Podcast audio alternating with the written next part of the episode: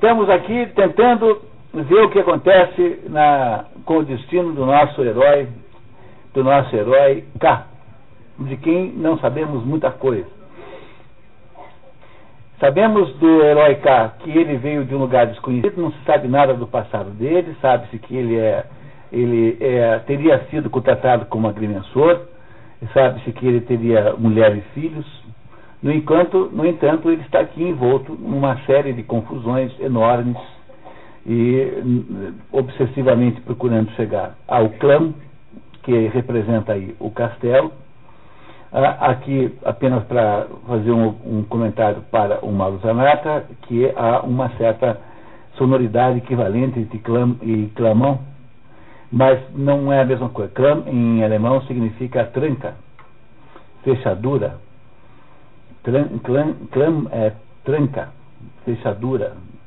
É um, o sentido que aos poucos o clam está de fato é, assumindo, porque se tem alguma coisa que esse clã não é, é um acesso a alguma coisa, né? Não é isso, né? Até agora. Então, quando paramos aqui no capítulo 10, o, o nosso herói é, K, tendo recusado ser interrogado pelo secretário Momos, está voltando agora, saindo da sua, saindo da sua, da sua, lá, lá da hospedaria do, dos senhores e voltando lá para, indo para a escola, porque se vocês lembram, que antes dele sair, ele já tinha notícia de que os ajudantes iriam fazer a mudança da, da mulher e dele para a escola, para uma sala de aula que não estivesse sendo usada. Então o clã, perdão, o K está agora a caminho da escola. Quem é que está na vez, por favor? Muito bem, vamos lá. Jorge. Na rua. K saiu pela escada varrida selvagemente pelo vento e olhou para a escuridão. Um tempo mau, muito mau. Na estrada encontrou duas luzes vacilantes que vinham na sua direção. Eram os ajudantes que o haviam vindo procurar, mandados por Frida. Dentre eles, no entanto, emergiu Barnabás, trazendo nova mensagem de clã. O agrimensor e os ajudantes leram a carta sob a luz das lanternas. Ao agrimensor no albergue da ponte. Os trabalhos de agrimensor que o senhor realizou até agora gozam do meu reconhecimento. Ué, muito bem. Está tá, tá escrito ali, né? Os trabalhos dos ajudantes também são louváveis. E o Senhor sabe induzi-los bem ao serviço. Não ceda no seu zelo. Leve os trabalhos a um bom termo. Uma interrupção me deixaria contrariado. De resto, confie em que a questão dos honorários será decidida muito breve. Eu não o perco de vista. Os ajudantes gritaram, urra! Mas cá disse a Barnabás, é um equívoco. Andando na neve na direção da escola, Cá foi orientando Barnabás a comunicar a clã que ele não estava trabalhando como agrimensor.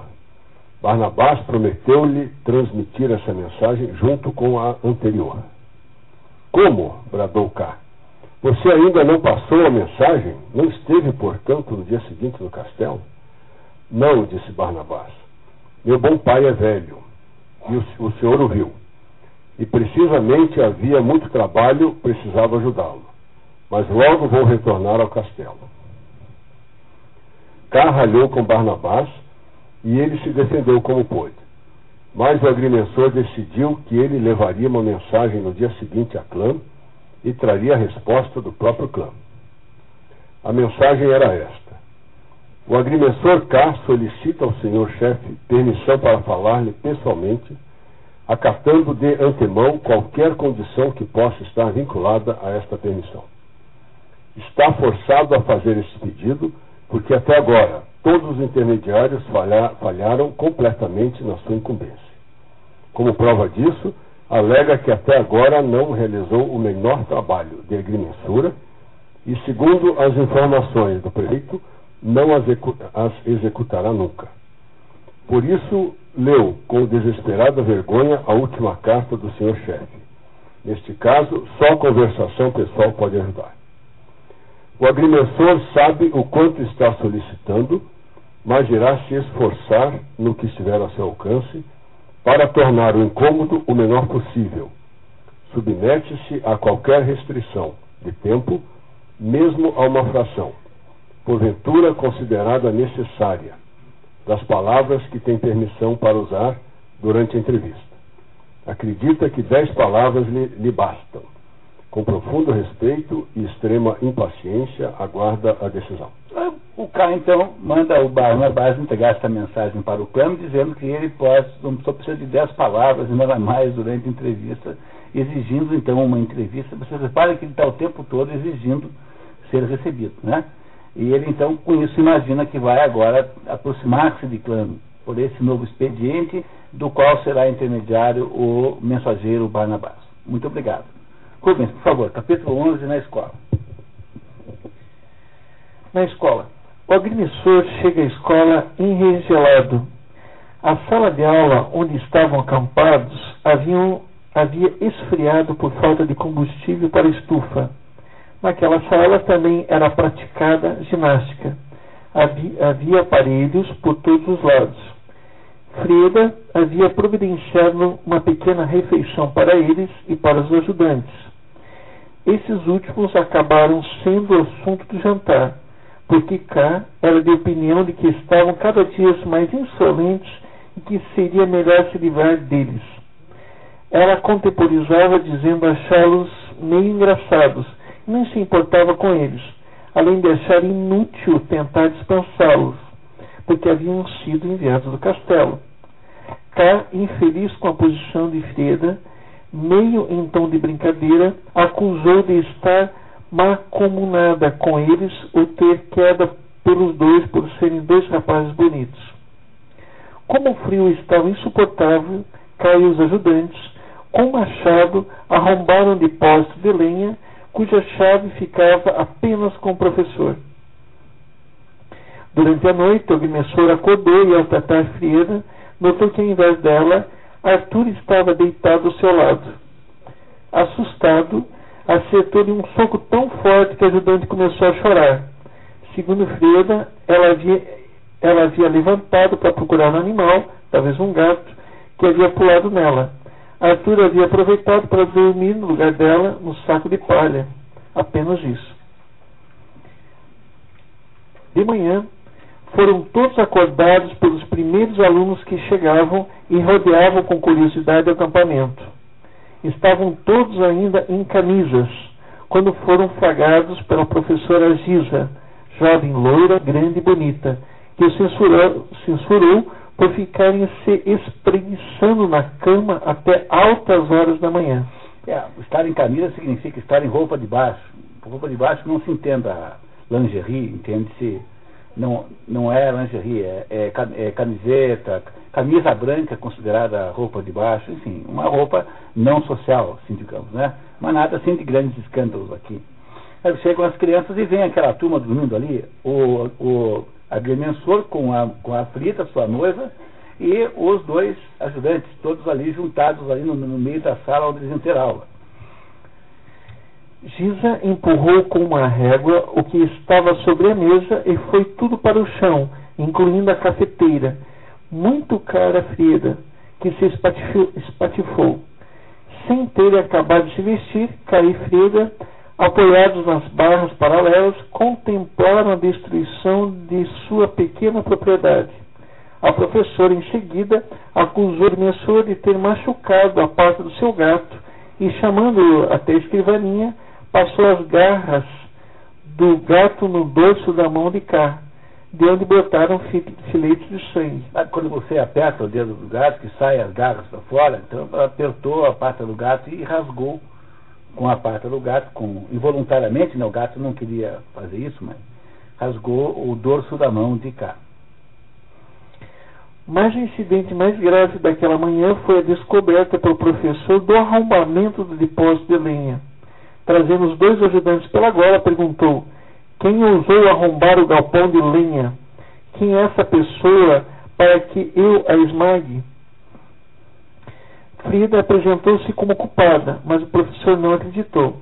Quando Frida insistia na sua culpa, os ajudantes apontaram com olhares e gestos para cá. Com base no depoimento da moça, O professor então concluiu que os, ajudantes estavam acusando K injustamente e decidiu surrá-los. Mas Frida o impediu, dizendo, dizendo que os ajudantes é que quiser, os ajudantes é que disseram a verdade. K, embora não tivesse se importado em ver os ajudantes, crescentemente insuportáveis, castigados, confirmou sua culpa e o professor despediu-o no ato, mandando-o abandonar o local naquele mesmo momento. O agrimensor respondeu que não se moveria dali. O senhor é meu superior, mas não o que me concedeu esse posto. Ele é o senhor prefeito e só aceito demissão da parte dele. A primeira manhã na escola não podia ter sido mais desastrada do que foi, né? Deu tudo errado, quebraram toda a louça da família foi destruída pela professora, o gato feriu a mão de cá, né? houve lá um, um entreveiro e o cá acabou de ser demitido do seu emprego de meio-dia. Durou meio-dia o emprego de zelador da escola que ele havia conseguido. Muito bem, e agora finalmente vai sentar no mérito dos ajudantes. Muito obrigado, Rubens. Capítulo, capítulo 12, os ajudantes. Carlos pediu sumariamente os ajudantes que, postos para fora da sala, fizeram martelando na porta com as mãos e os pés. Como não paravam de fazer barulho, o professor pessoalmente os expulsou da escola. Fora da propriedade, mas pendurados na grade do jardim, continuaram a implorar por sua readmissão com gestos, estendendo suplicantes mãos entrelaçadas para cá. Assim, assim os dois pendurados no, no, no, no na grade. Né? né? O agrimensor deixou as cortinas é, para se livrar de sua visão. É, esses ajudantes não são incrivelmente insistentes? São, né? Muito bem. É, Frida, ao receber a notícia da demissão, parecia diferente. Tinha sido sempre o frescor e a decisão que embelezaram seu corpo insignificante. E agora essa, essa, essa beleza havia acabado. Poucos dias de vida em comum com K tinham bastado para chegar a isso. O trabalho no balcão de bebidas não fora fácil, mas provavelmente mais adequado a ela. Ou era a distância, ou era a distância de clã a verdadeira causa desse declínio. A proximidade de clã é que a tornara tão incrivelmente atraente. Graças a essa atração, ela tinha ela tinha arrecatado cá e agora ela murchava nos seus braços. É, arrebatado, né? É, a, tá... beleza da, a ah. beleza da Frida. É tá, tá, tá assim, é, essas cotas às vezes ficam um pouco sem clareza. A, a beleza da Frida era diretamente proporcional à sua proximidade com o clã. Uhum. Na hora em que ela estava agora lá, sendo zeladora de uma escola, ela não estava tão bonita quanto antes ele tendia, por alguma razão misteriosa, a defender os ajudantes. Ajudantes desses que o K não suportava mais. Porque esses ajudantes lhe haviam tirado completamente a intimidade, haviam, eles eram com, sem nenhuma uh, noção de bom senso né? de, e de respeito aos outros. Muito bem. Então, Lida e K conversavam sobre a situação e ela insistia em emigrar com ele porque ali havia uma abundância de clãs mas o agrimensor assegurou que havia vindo para ficar. Frida o, com... o, o agrimensor não quer a Frida se mudar com ela para outro lugar, ele quer uhum. ver plano. Ele está obcecado pela ideia de entrar em contato com o castelo. Frida contou que estava sendo assediada pelos ajudantes que tudo faziam para ficar perto dela. Tal comportamento era verdadeiro, mas poderia ser também interpretado, explica o narrador, como inocência a partir da personalidade ridícula, infantil, volúvel e descontrolada dos dois. No rosto de Frida transparecia simultaneamente angústia e felicidade pela expulsão dos ajudantes. Frida explicou que os olhos cintilantes deles lembravam os olhos de Clã, que talvez lhes fossem enviados de Clã, e que, agindo do modo como o Carl fizera, talvez o próprio Clã não pudesse mais se aproximar.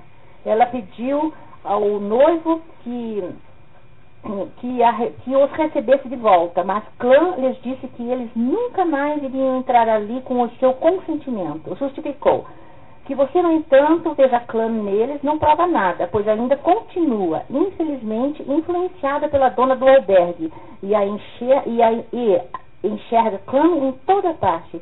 Você continua sendo a amante de Clã, distante ainda de ser minha mulher. Às vezes isso me deixa triste, é como se tivesse perdido tudo. Tenho então a sensação de ter acabado de chegar à aldeia, mas não esperançoso como antes na realidade estive, e sim consciente de que só me esperam decepções e que vou ter de prová-las uma depois da outra, até a última gota. O K, o K né, tem a sensação de que a, a, sua história não vai, não, está, não vai acabar bem. Né? Ele tem a sensação de que alguma coisa está fundamentalmente errada né, né nesse, nesse, nesse quadro. E, no entanto, acabou de expulsar para sempre, o pensa ele, né, os ajudantes da vida do casal. Então, os ajudantes estão expulsos. Capítulo 13, por favor, Gilmar. Hans. Enquanto Kai e Frida limpavam a sala, veio visitá-los o menino Hans Brunswick, aluno da quarta série, filho de Otto Brunswick, mestre sapateiro da rua Madeleine, que havia liderado a facção pró-contratação de um agrimensor contra o prefeito. O que nós sabemos desse Brunswick? Vamos lembrar um pouquinho. Ele tinha estado naquela confusão da, da, do, do agrimensor, exigindo que o prefeito fosse até a Câmara Municipal, lá, ou, ou qualquer coisa, para aprovar, para discutir o assunto, e ele era um daqueles dois fulanos que estavam tomando banho na tina que expulsaram um cara daquela primeira casa. Esse, esse menino, é Hans, é filho, Hans também é o nome do dono do albergue, do albergue da ponte, são pessoas diferentes. E esse menino, Hans, João, é uh, filho desse homem, né? só isso, e também é filho daquela mulher que havia chamado a atenção de cá lá na primeira visita, aquela mulher que não parecia ser dali, a mulher que se apresentou como sendo uma moça do castelo. É mãe dele, tá? Muito bem. Segundo ele, tinham vindo ajudar cá, com os ferimentos das garras do gato. Convidado para tomar café, o jovem Hans contou-lhes que já conhecia cá, tendo-o visto na residência Lazeman alguns dias antes falou-lhes de sua família. Sobre o pai, Hans falava com reverência e medo, mas apenas quando sua mãe não estava em questão na mesma hora. Diante da mãe, o valor do pai era manifestamente pequeno. Aliás, todas as perguntas sobre a vida da família permaneciam sem resposta. Qualquer que fosse a maneira de abordá-la acerca dos negócios do pai, descobriram que ele era o maior sapateiro do lugar. Ninguém o igualava.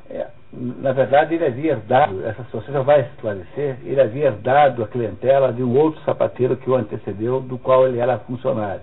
Tá? Vamos logo vamos saber o que é. Esse sapateiro antigo é o pai do Barrabás, da Olga e da Malha, aquela, aquela família, né? onde a casa de quem o Cá, o foi na noite, na primeira noite da sua estada lá. Hans colocou-se à disposição para ajudar o casal no serviço e que, mesmo que ele próprio não estivesse em condições para tanto, pediria a sua mãe para fazê-lo e certamente iria consegui-lo. Mesmo que o pai ficasse preocupado, iria pedir ajuda à mãe. E a mãe já havia uma vez perguntado por cá.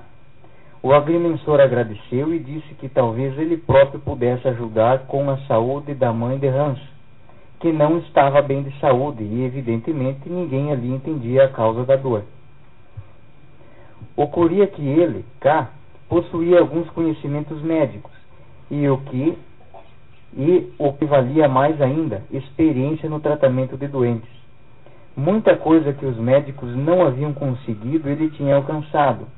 Em sua casa, por causa de virtudes de curador, sempre o chamaram de erva amarga que é muito divertido, né? Como... ok, continuando. Hans, no entanto, insistiu muito em que sua mãe não poderia ver pessoas estranhas, inviabilizando na prática a aproximação de K.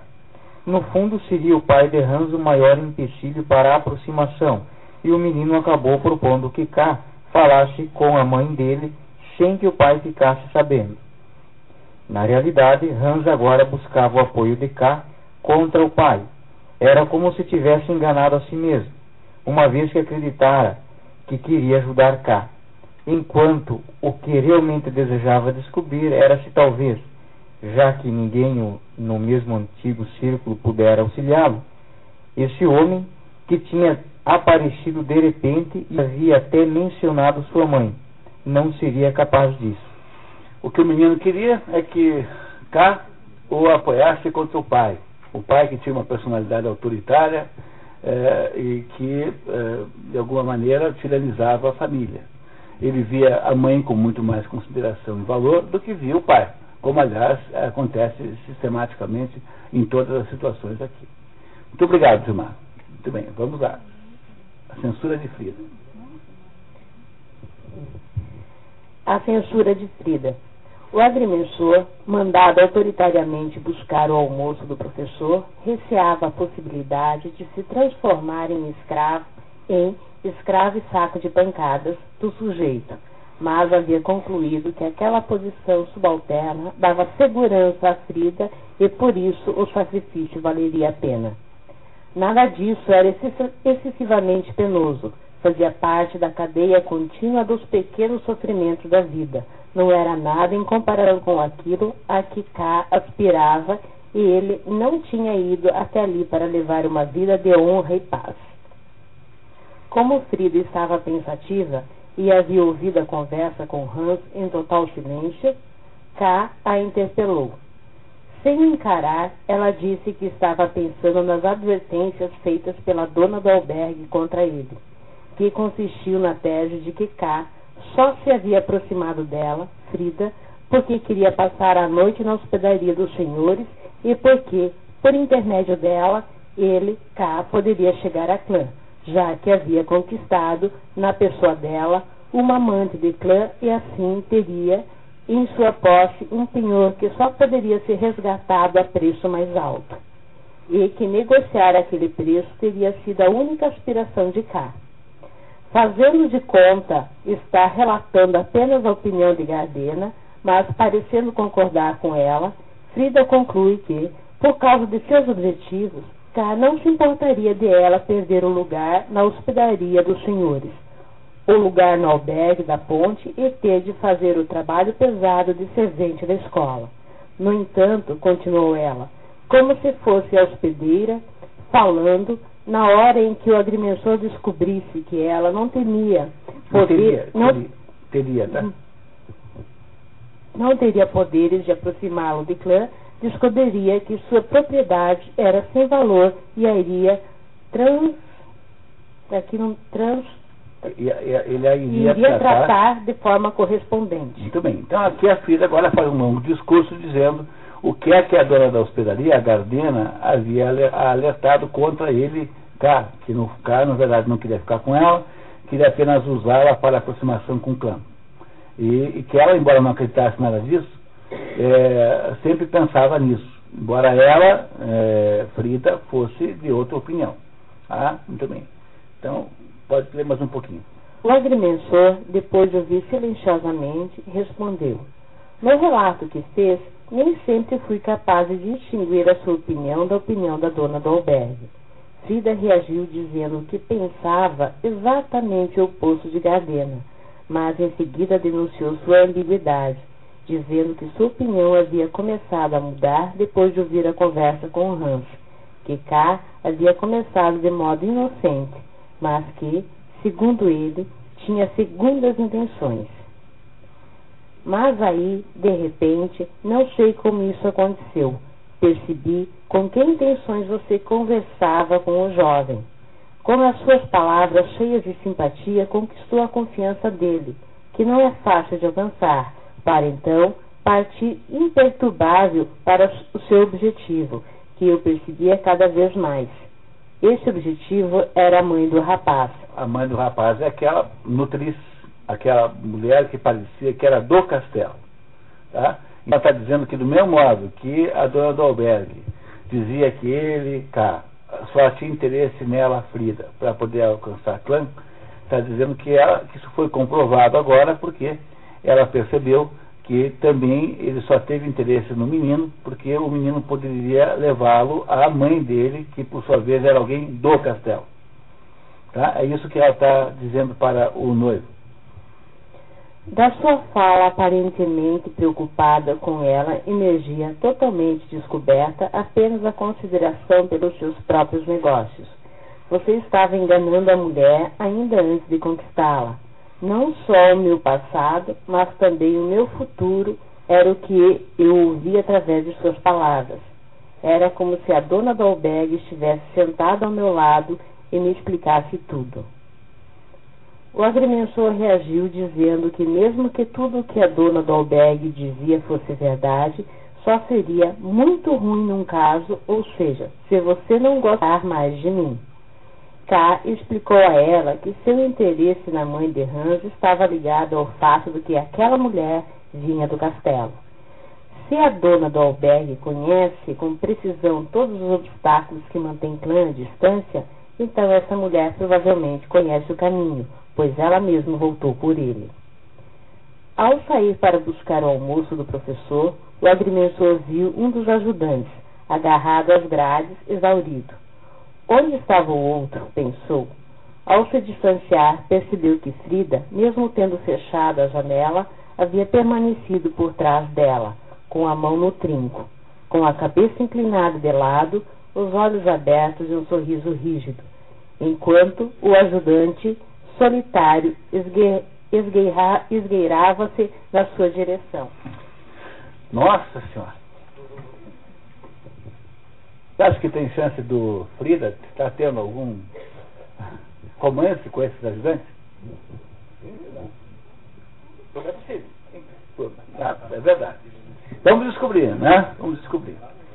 É. Naquele dia, K e Frida realizaram todas as tarefas, incluindo dar banho no gato da professora Giza, que ficou muito satisfeita com os cuidados dedicados ao felino. Apareceu Schwarzer, Schwarzer e o sujeito exagerado que tentara expulsar K do albergue na primeira noite, que o cumprimentou com incomensurável desprezo. Schwarzer cortejava a professora e, graças às suas ligações com o castelo, havia sido nomeado professor auxiliar. Em tal condição, assistia a todas as aulas da professora, satisfeito por ficar nas proximidades de Giza e de viver no ar e no calor dela.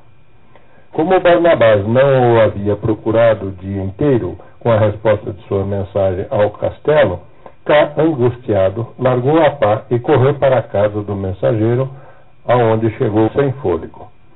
Não encontrou Barnabás ou Olga, mas lá estava um casal de velhos e deitada parecendo adoentada Amália, a quem ele estendeu a mão, que ela apertou em silêncio. Olga estaria no pátio cortando lenha, K disse, que não. não. Olga estaria no pátio cortando lenha. K disse que não poderia esperar Olga, porque sua noiva o esperava em casa e quis saber se Olga sabia do noivado. Amália lhe garantiu que não, mas que ficaria triste, pois ela parecia amar K. Durante a conversa, entrou Olga, com uma braçada de lenha e o rosto picado pelo ar frio. K continuou falando naturalmente do seu noivado e convidou as duas irmãs para irem visitá-lo, arrependendo-se em seguida, ao lembrar-se que havia grande hostilidade entre Frida e a família Barnabás que aliás lhe era totalmente incompreensível. A hostilidade, né? Amália, com uma certa majestade, disse compreender e lhe franqueou a casa mesmo assim, sugerindo que ele usasse a desculpa de apanhar mensagem com Barnabás. Sentindo naquelas palavras certo menosprezo pelas mensagens, Cá reagiu, não sem antes mencionar que ali estavam as pessoas mais bondosas que havia até então encontrado na aldeia. É um equívoco, disse K, um grande equívoco você julgar que minha espera por Barnabás não é séria. Pôr em ordem meus assuntos com autoridade é meu desejo mais alto, na verdade, meu único desejo. Muito obrigado. Lindomar, por favor. Bem, Tito. Como a Malha havia levantado e ido para a cozinha fazer a comida dos pais, Olga ficou feliz em ficar sozinha com ele mas era uma felicidade pacífica. Com certeza não turvava pelo ciúme. É, a Olga foi aquela que, com, com quem ele entrou de braços dados na hospedaria dos senhores no primeiro dia, né, e que havia se sentido depois um pouco preterida pela Frida, com quem, aliás, a, as duas têm lá dificuldades grandes. Né? Muito bem. Olga riu de cá, ter chamado Amália de bondosa.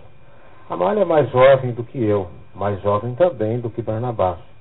Mas é ela que na família decide tanto no bem quanto no mal, e obviamente carrega também, mais do que todos, tanto o bem como o mal.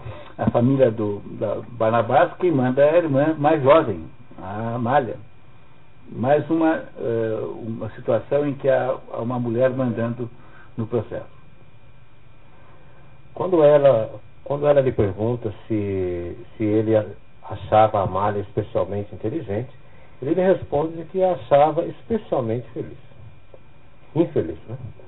A conversa mudou para a conversa mudou para Barnabás, que, segundo Olga, não gostaria de ser mensageiro e só continuaria a sê-lo porque era uma espécie de ofício do castelo. Barnabás entra nas repartições, trata com os servidores como seus iguais. Vê da, distância também alguns funcionários, recebe as cartas relativamente importantes, confiam-lhe até mensagens a serem transmitidas oralmente. É muita coisa e poderíamos estar orgulhosos com o fato de já ter alcançado tanta coisa ainda tão jovem. O problema estaria, segundo Olga, no fato de seu irmão nunca ter recebido um, o uniforme da repartição e nunca se sabe o que significa esta, esta lentidão. Por que ele não recebe um uniforme oficial é uma pergunta que faremos inutilmente.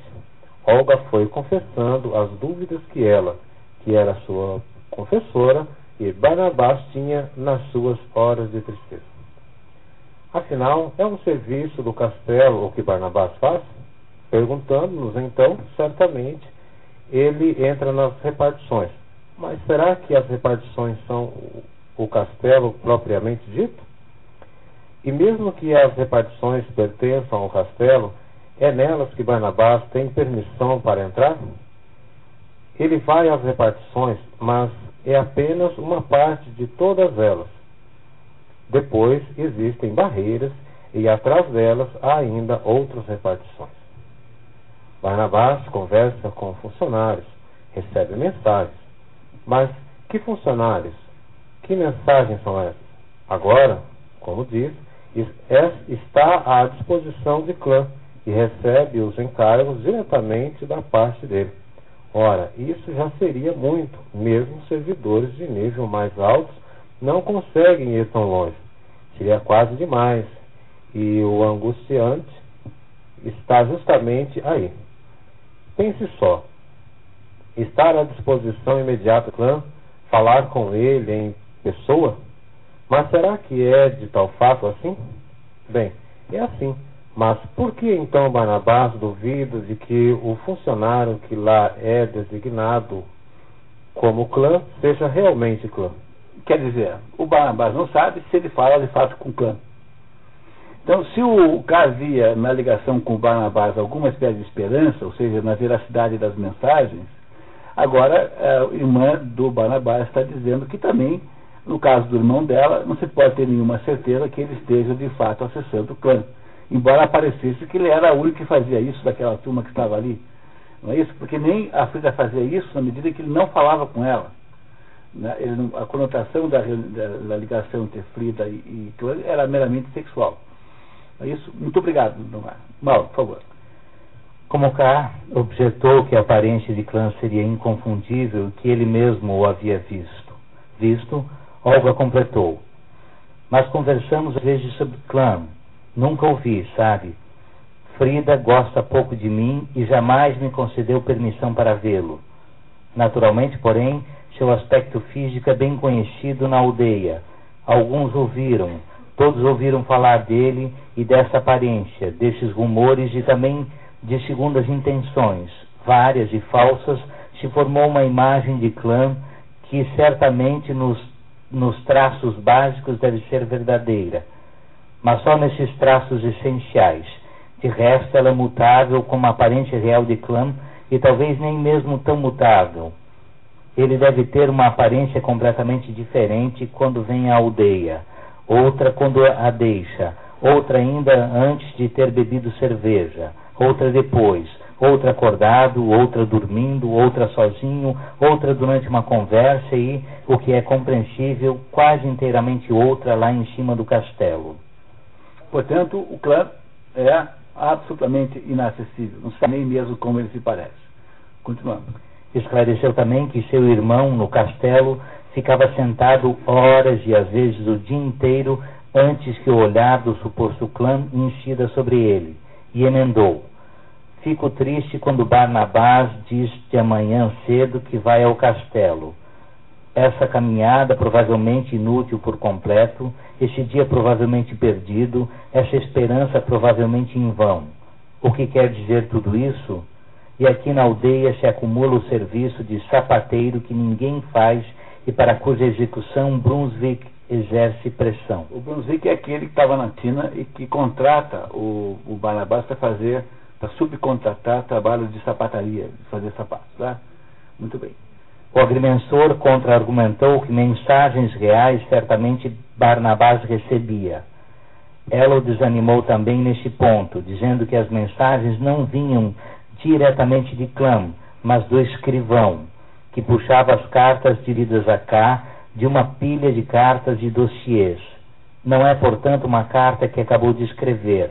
É antes, pelo aspecto do envelope, uma carta muito antiga, que já está ali faz muito tempo. Mas se é uma carta velha, por que fizeram Barnabás esperar tanto tempo? E você também, certamente? E afinal a carta também, pois agora ela já está sem dúvida envelhecida. Cá tentou legitimar as cartas, dizendo que o prefeito havia reconhecido nelas a caligrafia de Clamo e que, de um modo ou de outro, tratavam de assuntos compatíveis com ele, e atribuiu as dúvidas de Barnabás à sua inexperiência juvenil, dizendo que o rapaz, daquele jeito, nunca iria conseguir nada porque respeitava as autoridades pela via torta e nunca deveria ter sido deixado empreender tal tarefa. Respeito no lugar errado, que rebaixa seu objeto. Deve-se ainda chamar de respeito o fato de Barnabás usar mal o privilégio da entrada naquele espaço para passar lá o dia inteiro sem fazer nada? Ou quando desce para, ou quando desce para a aldeia e lança suspeitas e discrimina aqueles, aqueles diante dos quais acaba de tremer? Olga acusou K de não conhecer a miséria da família e ser injusto com eles, e colocou-se à disposição para contar a história. Então agora a Olga vai contar a história da desgraça da família do Barnabás. Capítulo 17, O Segredo de Amália. Por favor. Tá, Olga começou falando de um funcionário chamado Sortini que não deve ser confundido com Sordini, o funcionário que havia participado da polêmica da contratação de K. Um homem misterioso que quase nunca aparecia em público. Sortini vem de sorte. Sorte é uma forma, uma forma pouco comum para fortuna. Fortuna é destino.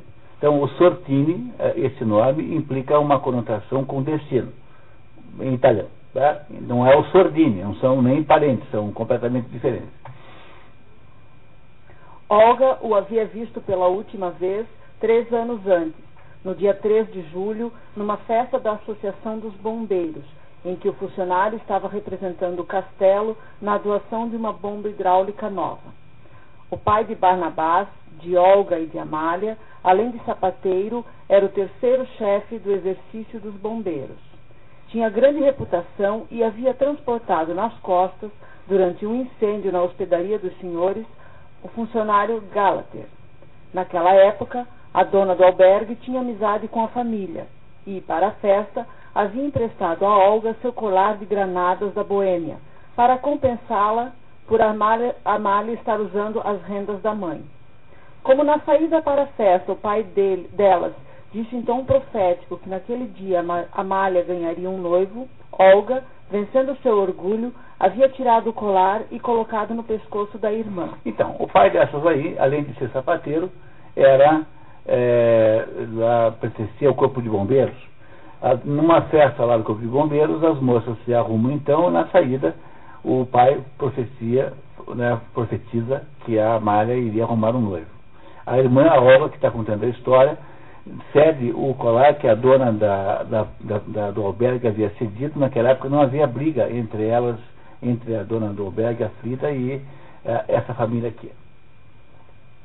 Durante as demonstrações do funcionamento da nova bomba, Sortini, indiferente a tudo e presente apenas fisicamente, deteve o olhar de Amália e se aproximou dela. Meio que confirmando a profecia do pai, mas antes dos exercícios de combate ao fogo ele já havia partido.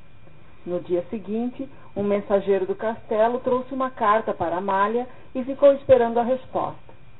Amália leu a carta e deu a sua irmã para ler. A carta continha uma espécie de intimação, em termos vulgares, para Amália procurar imediatamente Sortini na hospedaria dos senhores, como se Amália fosse uma moça desonrada. Acabava com venha logo, pois senão. Assim que Olga acabou de ler a carta, Amália rasgou-a e tirou, atirou os pedaços no rosto do homem que esperava e fechou a janela. Como Cá tentara demonstrar que o ônus da vergonha recaía sobre Sortini, Olga explicou. Você não reconhece o que é decisivo, disse Olga.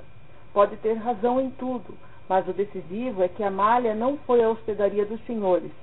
O modo como tratou o mensageiro ainda podia passar, seria possível disfarçá-lo, mas com o fato de não ter ido, a, não ter ido, foi proferida maldição sobre nossa família. E sendo assim, o tratamento ao mensageiro foi considerado imperdoável e até apresentado em primeiro plano ao público. Olga disse julgar que sua irmã havia agido bem e que o fato de não ter ido havia sido heróico, mas que ela, no lugar da irmã, teria ido, como aliás Frida havia feito, acrescentou a moça. A Frida foi chamada pelo clã e foi. A Gardena foi chamada pelo clã e foi. Ela, se tivesse sido chamada pelo Sortini, também teria ido. Quem não foi foi a Malha. Então, ela está dizendo que foi esta recusa da Malha que desgraçou completamente a família. E vai nos explicar então que desgraça é essa em seguida. O agrimensor insistia em que o caso de Frida era diferente, porque ela amava Clã. Frida não fez nada de notável, apenas seguiu seu coração. Olga ressaltou que a Amália não amava o funcionário, mas talvez o amasse, sim.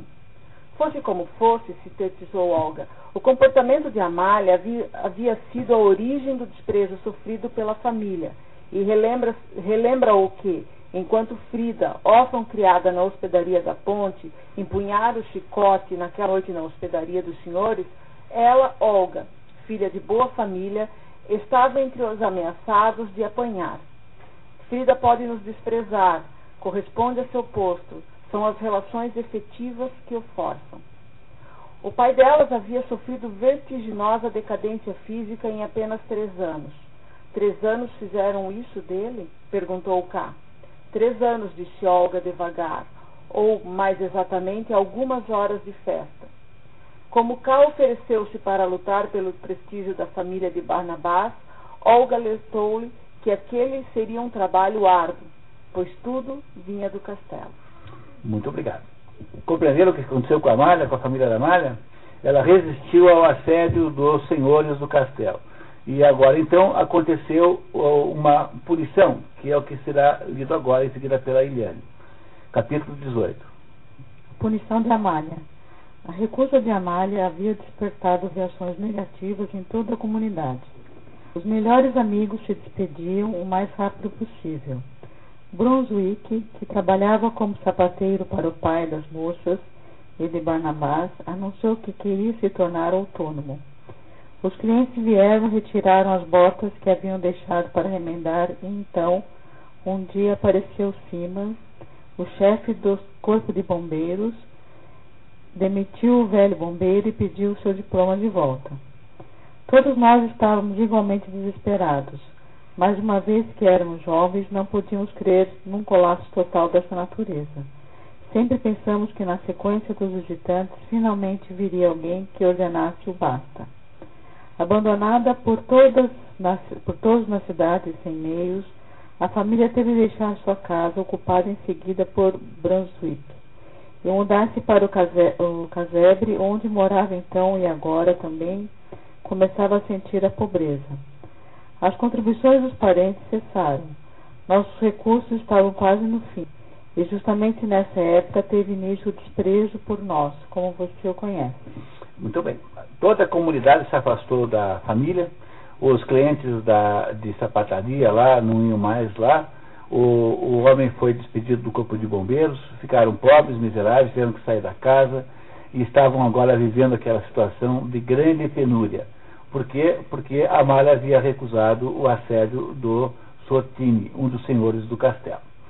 Mais um pouquinho, Eliane, por favor. Caminhos da petição. E o que fizemos nesse tempo? Olga continuou. Foi trair Amália, sediando o castelo em busca de perdão. O pai começou. Foi esse o início de pedidos inúteis ao prefeito, aos secretários, aos advogados, aos escrivães. Na maioria das vezes, ele não era recebido e, quando era, por, por astúcia ou por acaso, ficávamos em júbilo com notícias como essa e esfregávamos as mãos. Repeliam-no com extrema rapidez e nunca mais o receberam. Enquanto eram feitas tentativas inúteis, o pai não culpava a malha nem se queixava do empobrecimento, dizendo que tudo o que havia perdido era fácil de recuperar e que era tudo secundário se apenas o perdoassem.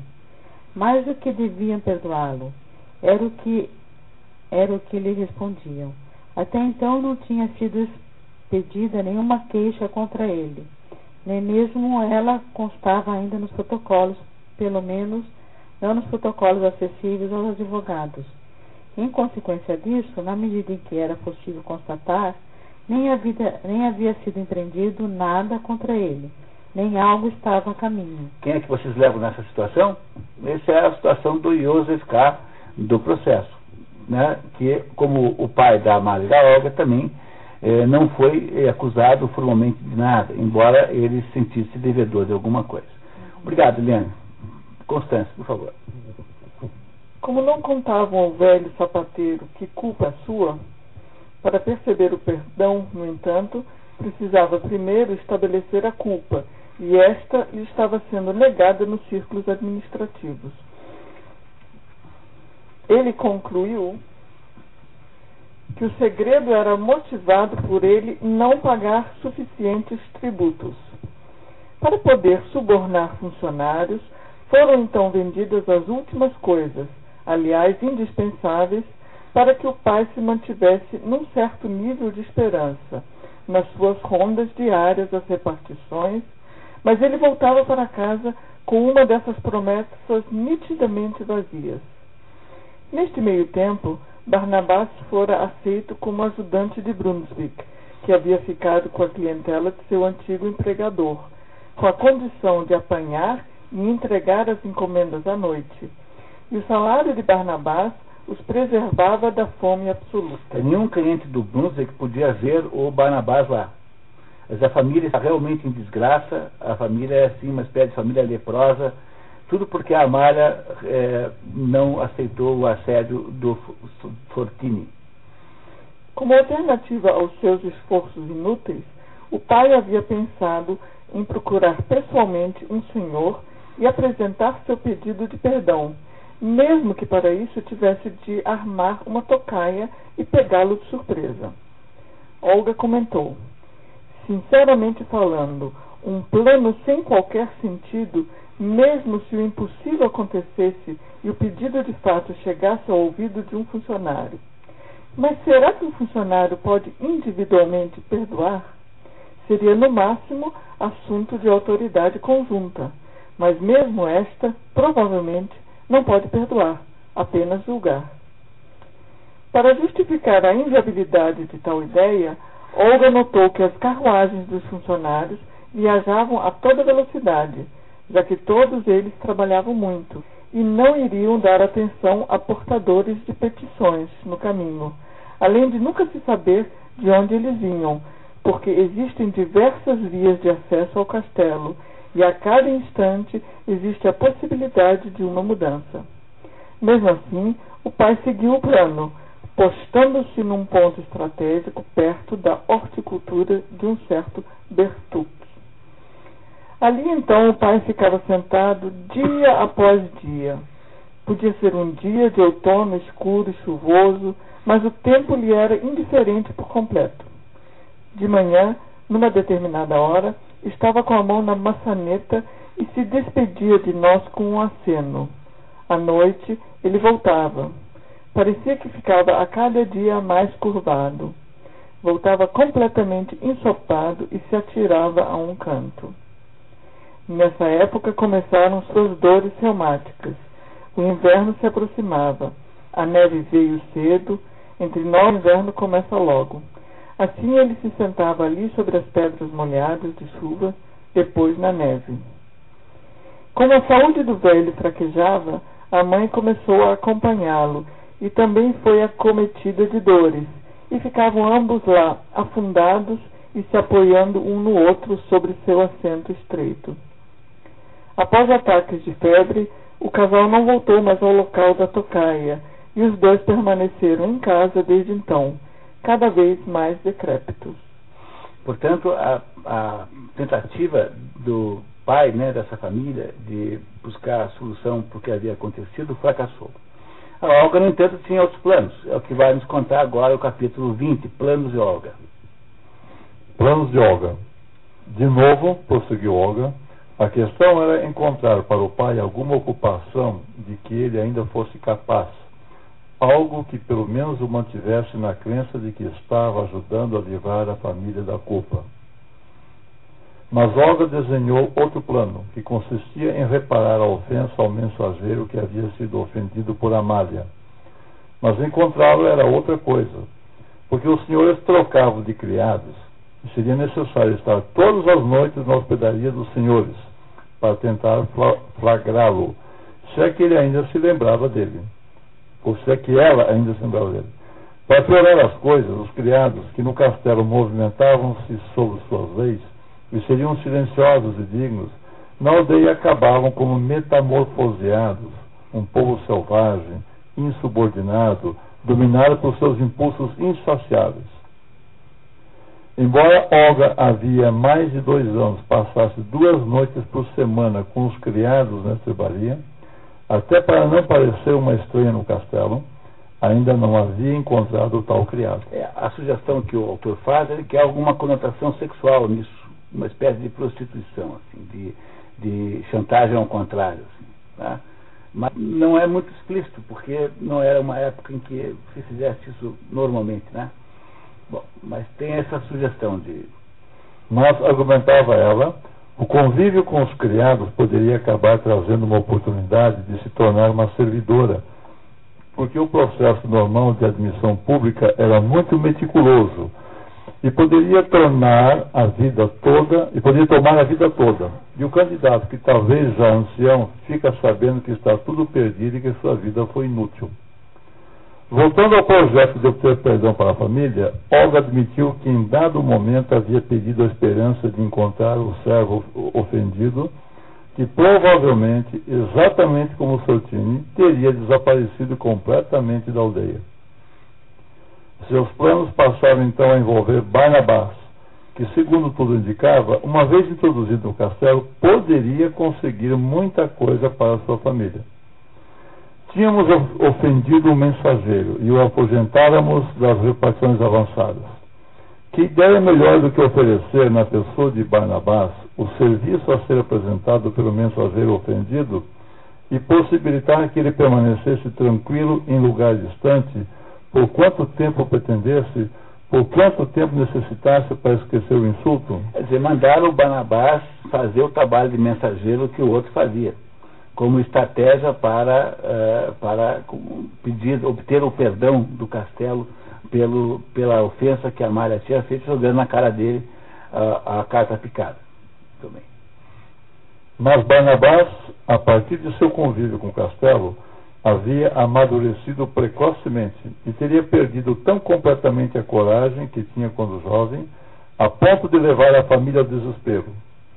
Olga arriscou interpretar os sintomas do seu irmão como consequência daquelas esperas inúteis que dia após dia sempre se renovam, sem qualquer perspectiva de mudança, que esmagam, tornam a pessoa incerta e no final até mesmo incapaz para qualquer outra coisa que não seja esse ficar sem fazer nada desesperado, coisa vivida pelo rapaz com tal resignação. Porque, no entanto, ele não ofereceu nenhuma resistência antes, principalmente porque reconheceu logo que eu tinha razão e que lá em cima não havia nada a buscar para satisfazer a ambição, mas que talvez, quem sabe, para a melhora da situação da nossa família. Demonstrando que a Olga tinha, na verdade, tá? É, é, é, arrumado essa, essa situação do Barnabás, que era para ele poder ter influência e ajudar a família aqui embaixo. E aí continuamos. Finalmente, Olga confessou que a carta que Barnabás havia entregue a Cá era, na verdade, o primeiro trabalho que até então havia recebido, apesar de Cá ter notado que Barnabás lhe tinha entregue a carta como se fosse um velho mensageiro muito atarefado. Olga lhe explicou que o Teu irmão. Olga lhe explicou, Teu irmão, que- lhe explicou que o irmão, encantado com a tarefa, havia se esforçado para aparecer como um mensageiro real aparecia.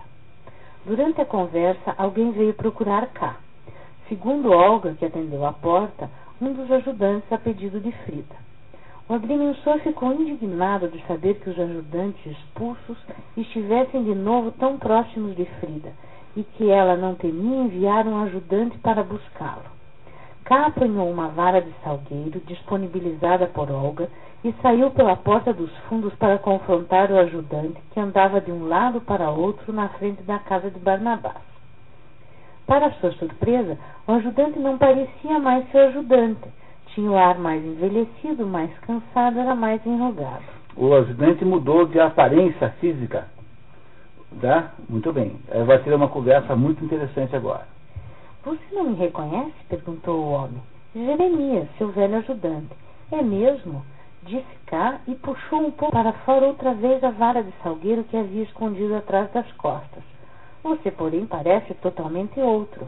É porque estou sozinho, disse Jeremias. Se estou só, a alegre juventude vai embora. Onde está Arthur, então? perguntou cá. Arthur? perguntou Jeremias. O querido pequeno? Ele deixou o serviço. Você foi um pouco duro demais conosco. Aquela alma tão delicada não o suportou. Ele voltou ao castelo e apresentou queixa contra você. E você? perguntou cá. Eu pude ficar, disse Jeremias.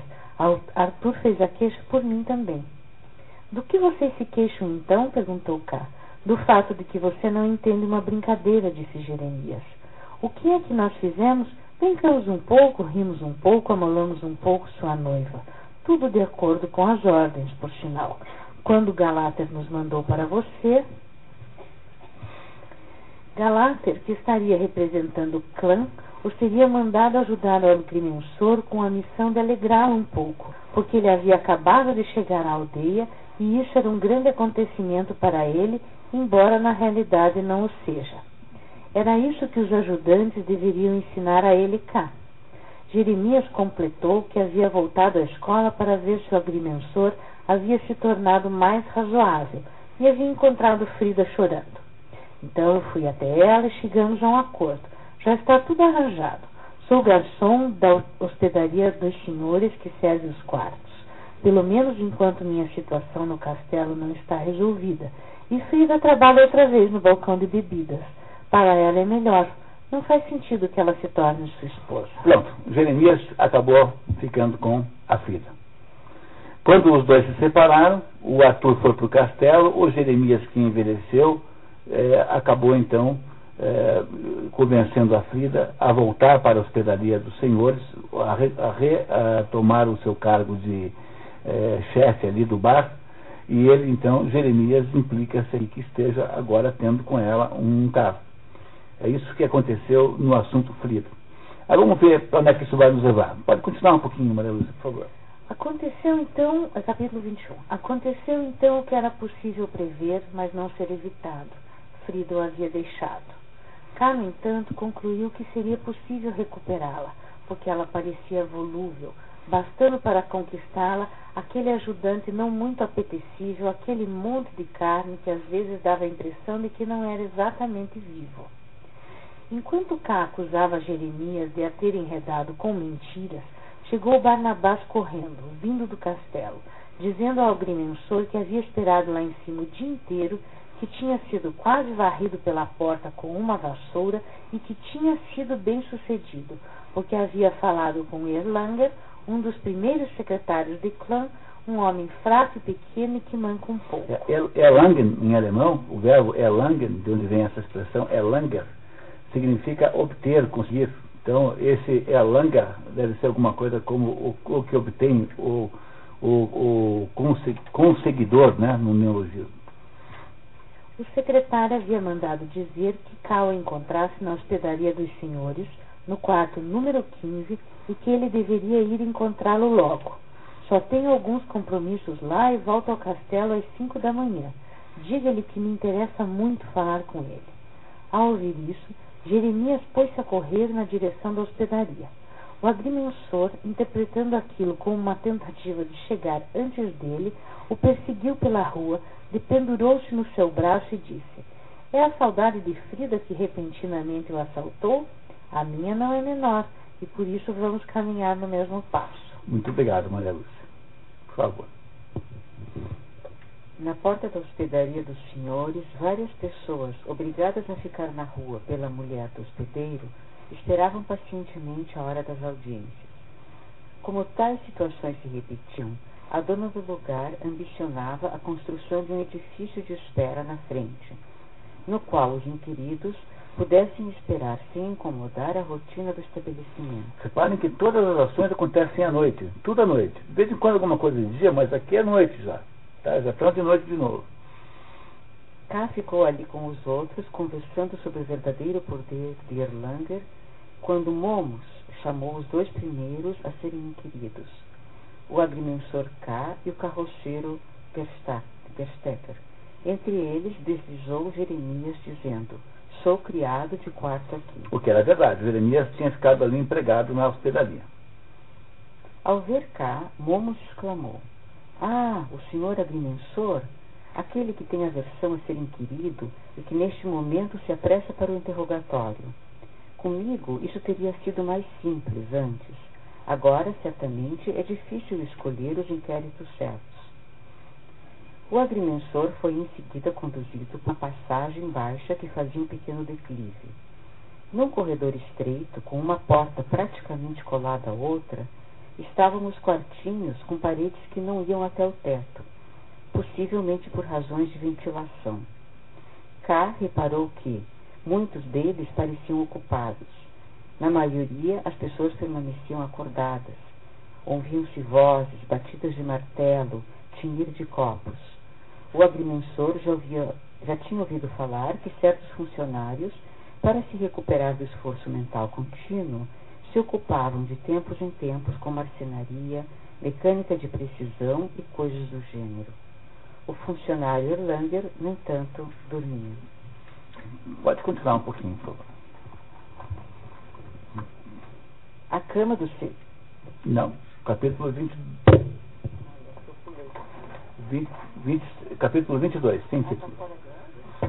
Está trocado? Ah, tá. Pode estar invertido. Tá, é. Na hora de gravar foi invertido. Capítulo 22, sem título. O agrimensor viu à distância, numa curva de passagem, Frida, que fingiu não o reconhecer. Ele saiu atrás dela e, quando a alcançou, ela reagiu. O que quer de mim? Vá atrás daquelas. Você sabe como elas se chamam. Está vindo nesse momento da casa delas. Posso perceber isso quando olho para você. K insistiu em que a atitude dela havia sido influenciada por terceiros e que ele havia visitado as moças por razões que ela já sabia, ligadas às mensagens de Barnabás e que o estava, que estava injustiçando a dizer: Não vai haver casamento algum.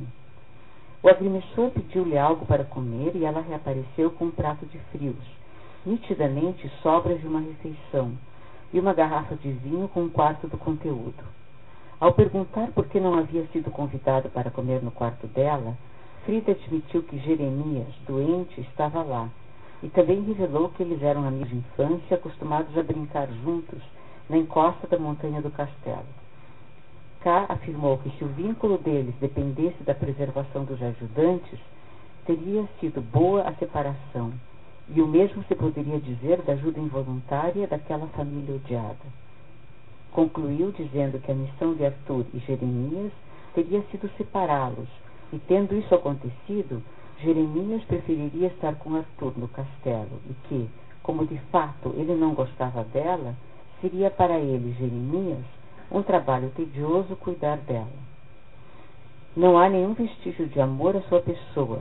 Confessou-me abertamente que, como amante de clã, você naturalmente é respeitável para ele e faz-lhe com certeza muito bem se aninhar no seu quarto e se sentir um pequeno clã. Mas isso é tudo. Você mesma não significa nada para ele agora. A conversa foi interrompida pelo súbito aparecimento de Jeremias, com a aparência de alguém que houvesse fugido do hospital. Frida o empurrou de volta ao quarto, enquanto lhe dizia a Cá que não haveria problema dele visitar Frida lá. Frida o foi levando embora, olhando para trás, dizendo ao agrimensor que nunca voltaria com ele e que ele fosse para as suas moças. Muito obrigado. Vamos lá, capítulo 23. Estamos na reta final, faltam só dois agora. Vamos lá. Capítulo 23. A passagem barulhenta agora estava completamente silenciosa.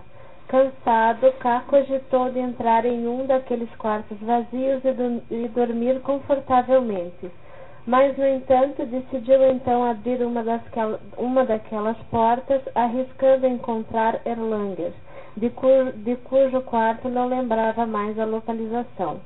Sob as cobertas, alguém que se mexia intranquilo perguntou quem era.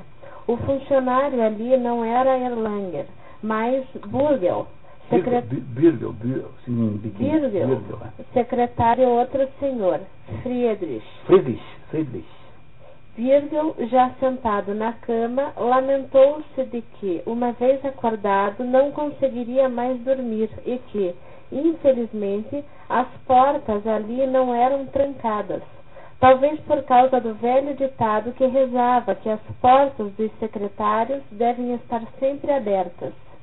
Como já eram quatro horas da manhã, o secretário pediu a K que conversasse com ele K declarou-se muito cansado e Birgel retorquiu que cansados estavam todos ali e que os secretários queixavam-se de ter de realizar os inquéritos à noite, porque a noite seria menos adequada às negociações com as partes, porque de noite é difícil ou praticamente impossível preservar na plenitude o caráter oficial das negociações. Em outras palavras, à noite, segundo Birgel, os secretários apresentavam uma espécie de fraqueza, de que as partes poderiam se aproveitar. Cá houve a longa explanação de Birgel, sentado na cama do secretário e lutando para não dormir. O secretário continuava demonstrando os perigos das reuniões noturnas para os secretários. Esse convite no silêncio da noite é fascinante. A pessoa obedece e cessa propriamente, então, de ser, um, de ser uma personagem oficial. É uma situação na qual em breve será impossível recusar um pedido. Nesse ponto, K já estava dormindo, fechado contra tudo o que acontecia, quando foi acordado por enérgicas batidas na porta. Era Erlanger perguntando por ele. Birgel suge, eh, sugeriu a K que fosse logo e o avisou. Vai então, quem sabe o que o espera do outro lado, ali está o fato cheio de possibilidades. Só que existem, com certeza, possibilidades que de certo modo são grandes demais para serem aproveitadas. Há coisas que não malogram em nada a não ser em si mesmas sim, isso é espantoso. Vocês notaram que aqui é um fato novíssimo, importantíssimo? Esse Birgel é o único dos é, é, membros do castelo que tem uma conversa honesta com, com K. Ele é honesto, sincero, abre o jogo, não, tem, não é autoritário, não é isso? Não pareceu esse Birgel muito diferente dos outros até agora? Né? Pediu para conversar, não pôs nada, né? Esse Birgel é diferente dos outros secretários. O que nos remete, então, para o capítulo 24. Por por favor. Sem título. Capítulo 24, sem título. Erlanger, que já estava preparado para ir embora, fez um sinal e cá entrou no seu quarto. Faz muito tempo que o senhor já deveria ir vindo, disse, e entrou no assunto comunicando que Frida precisava voltar imediatamente para o balcão de bebidas, porque para um homem como Clam, cujo trabalho era certamente o maior de todos, qualquer mudança insignificante das coisas menos importantes causava sério transtorno. O que o Elang queria contar era pedir a Frida de volta. E isso é, deve ser por uma, boa, uma, uma, muito boa razão. Vamos explicar em seguida. Quem vai nos explicar por que, que isso é assim é a Pepe, que vai em seguida explicar para o, para o K que ele tinha sido vítima apenas de uma armadilha produzida pela espertíssima Frida. Vamos entender então o que faz em seguida, é, por que, isso é uma armadilha. Vamos lá. Por isso, ela tinha de voltar e, caso desse prova de valor nessa pequena contingência, isso poderia lhe ser eventualmente útil. K meditou. As ordens passavam sobre ele, tanto as desfavoráveis como as favoráveis, e até as favoráveis tinham certamente um cerne, uma última análise desfavorável. E última análise desfavorável. desfavorável é. Seja como for, todas passavam por cima dele e cá estava colocado, é, colocado muito, muito baixo para intervir nelas ou constrangê-las ao silêncio e fazer com que sua voz fosse ouvida. Depois, de Erlang, depois que Erlanger partiu, K começou a observar a movimentação matinal de distribuição de processos para os secretários, notando que Birgel não recebia nenhum. Entre os secretários aconteciam polêmicas e disputas ruidosas pelos processos, só interrompidas quando um dos senhores, que gritava alto, parou de o fazer quando encontrou uma campainha elétrica que começou a tocar ininterruptamente, seguida da balbúrdia generalizada das sinetas dos outros hóspedes. É, aqui há uma omissão no resumo é, que tem grande prejuízo que às vezes sempre escapa alguma coisa, é muito difícil de acertar assim de cara.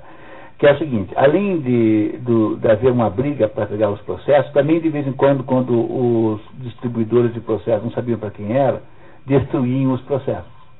Alguns dos processos eram ah, literalmente destruídos, sumariamente rasgados jogados fora, porque ninguém sabia para quem entregar. Esse é um fato importante, né? aqui que explica um pouco mais sobre a natureza dessa burocracia, que infelizmente aqui o, resumo escapou. Na segunda versão do resumo eu, eu colocarei. Logo em seguida começou um grande murmúrio nos outros quartos. Parecia significar aprovação. O Senhor parecia estar fazendo algo que todos teriam feito com prazer há muito tempo e só por um motivo desconhecido haviam necessitado por isso de, por isso de lado. Apareceu o gerente da hospedaria para atender a chamada dando pequenos saltos a cada pequena irregularidade do som da sineta. Deve começar a ser engraçado isso, né?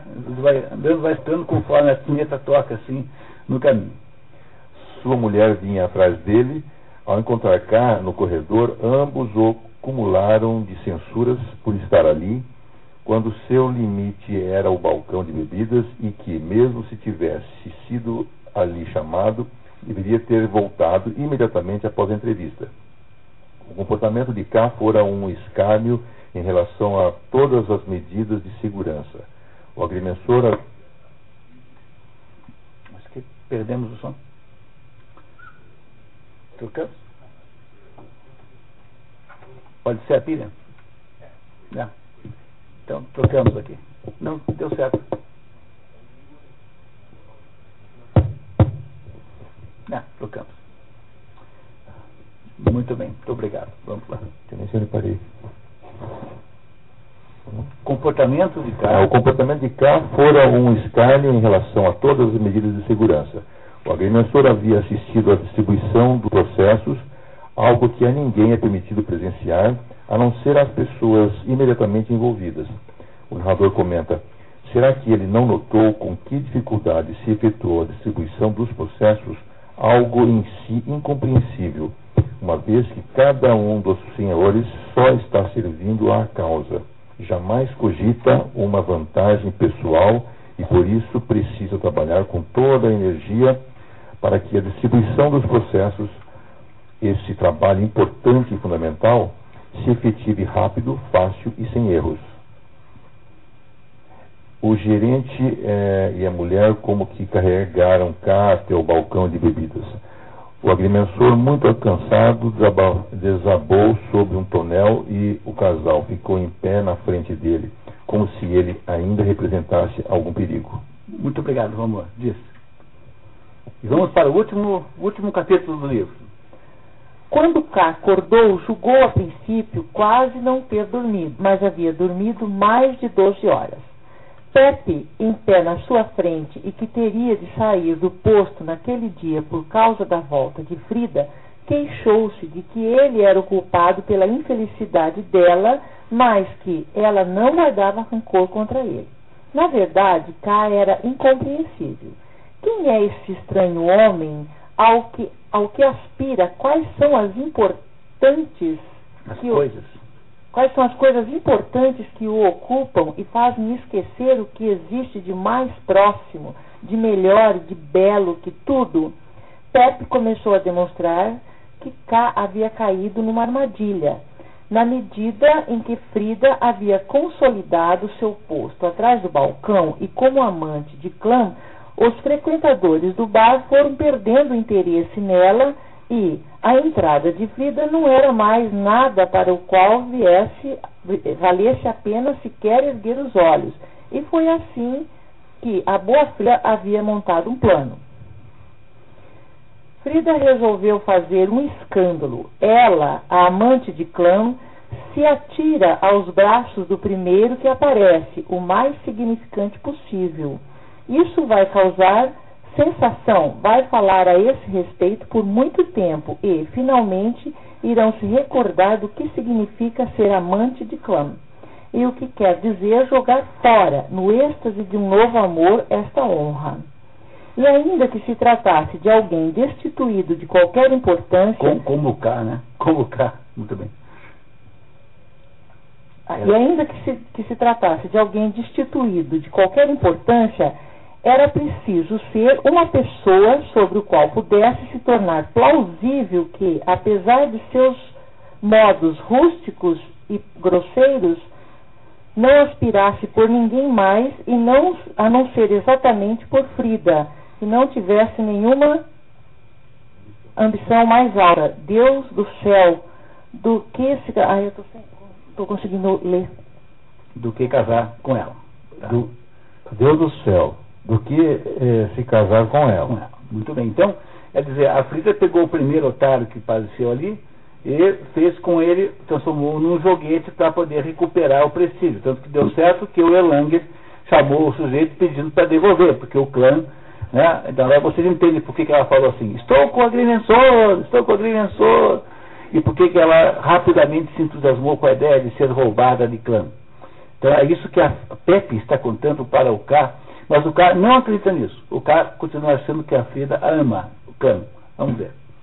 E Pepe tinha pago o preço da manobra de Frida, porque teria vivido aquele sonho de ficar no balcão por apenas quatro dias e agora teria de voltar à vida invisível da limpeza.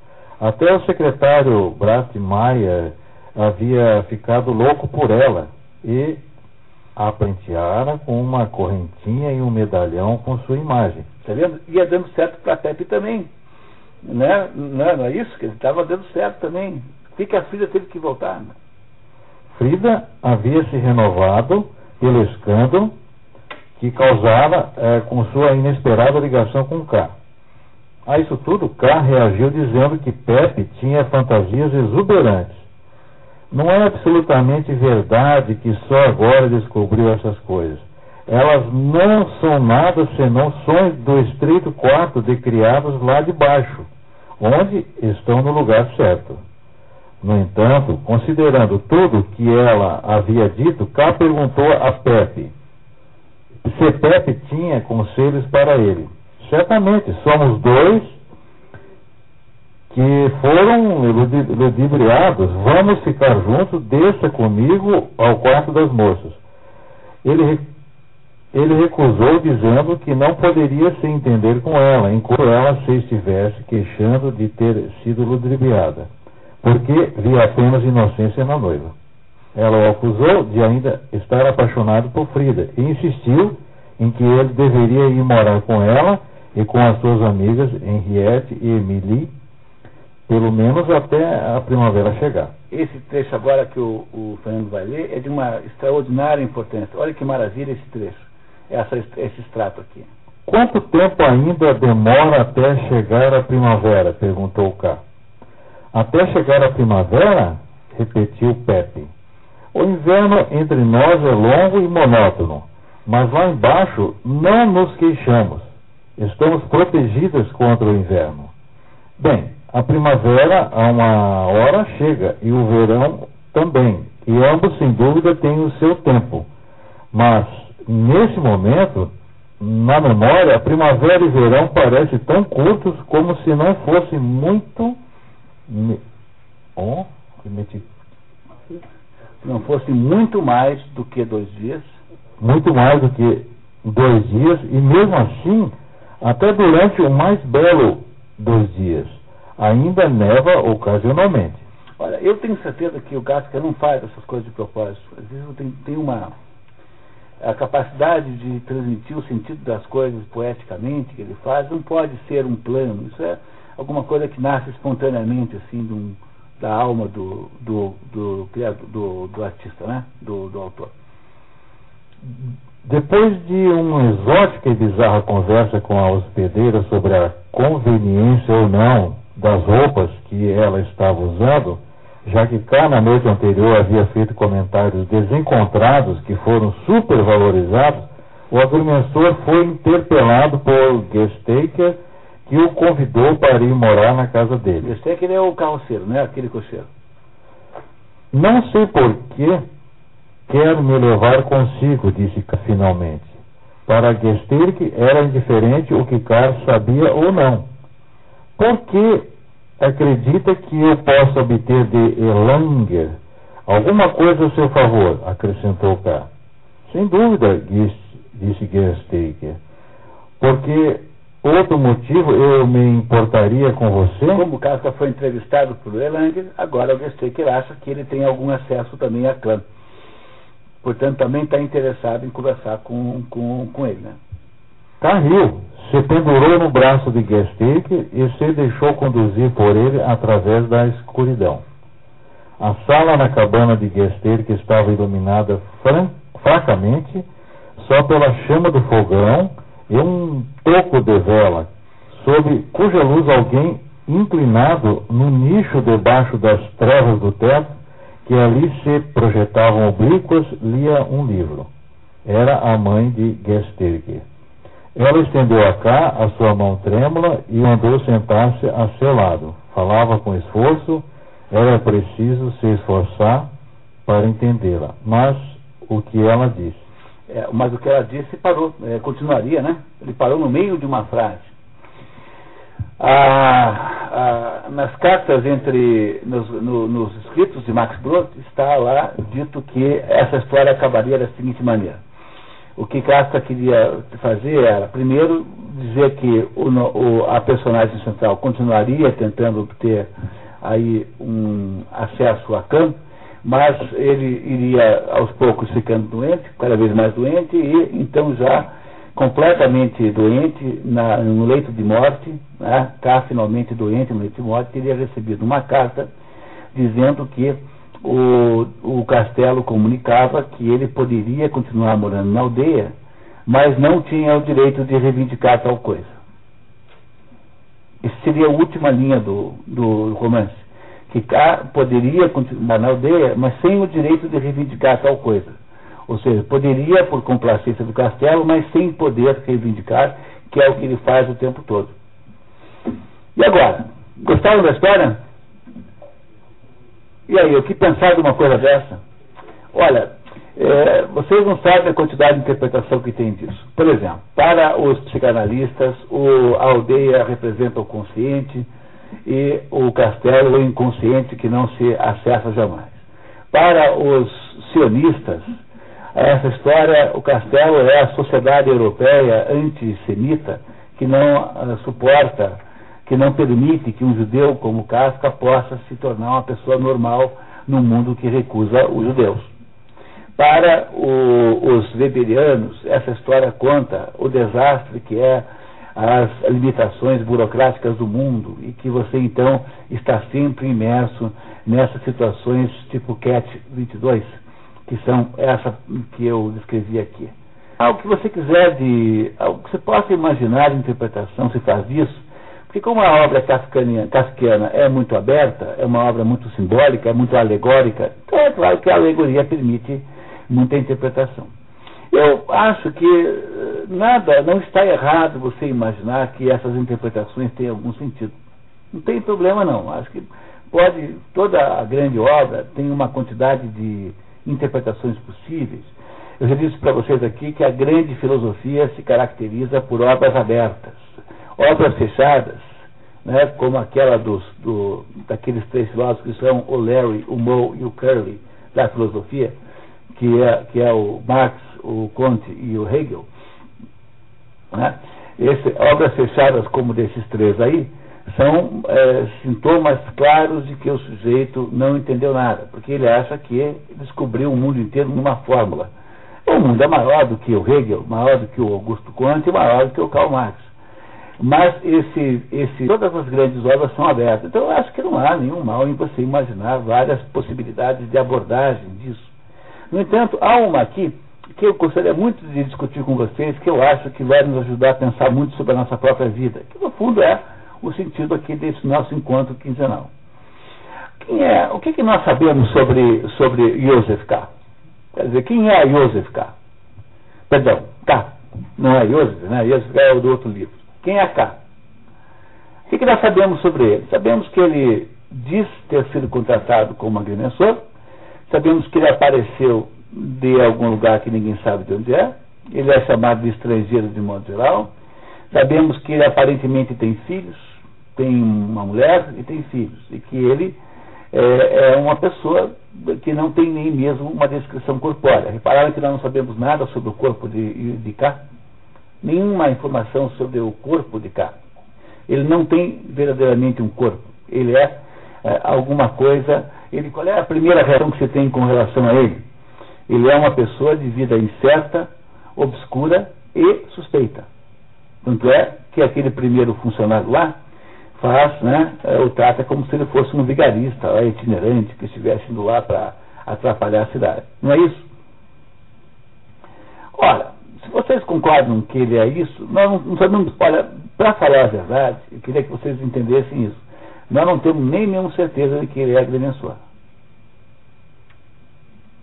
Não tem certeza.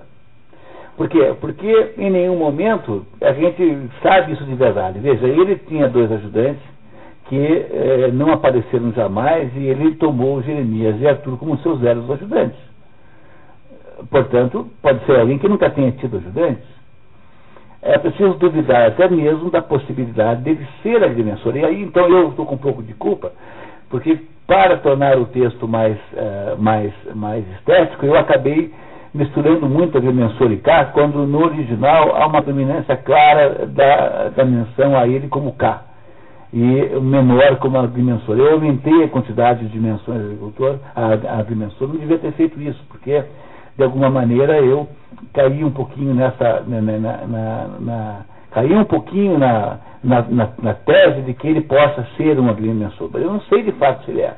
Mas nós temos o direito até de duvidar se ele é de fato um agrimensor ou não. Até isso é, digamos assim, dúbio na história desse K. Mas nós sabemos o que ele quer, né? Dizer, o que, que K quer, o que, que ele deseja, é, o que, que ele gostaria de, de, de obter.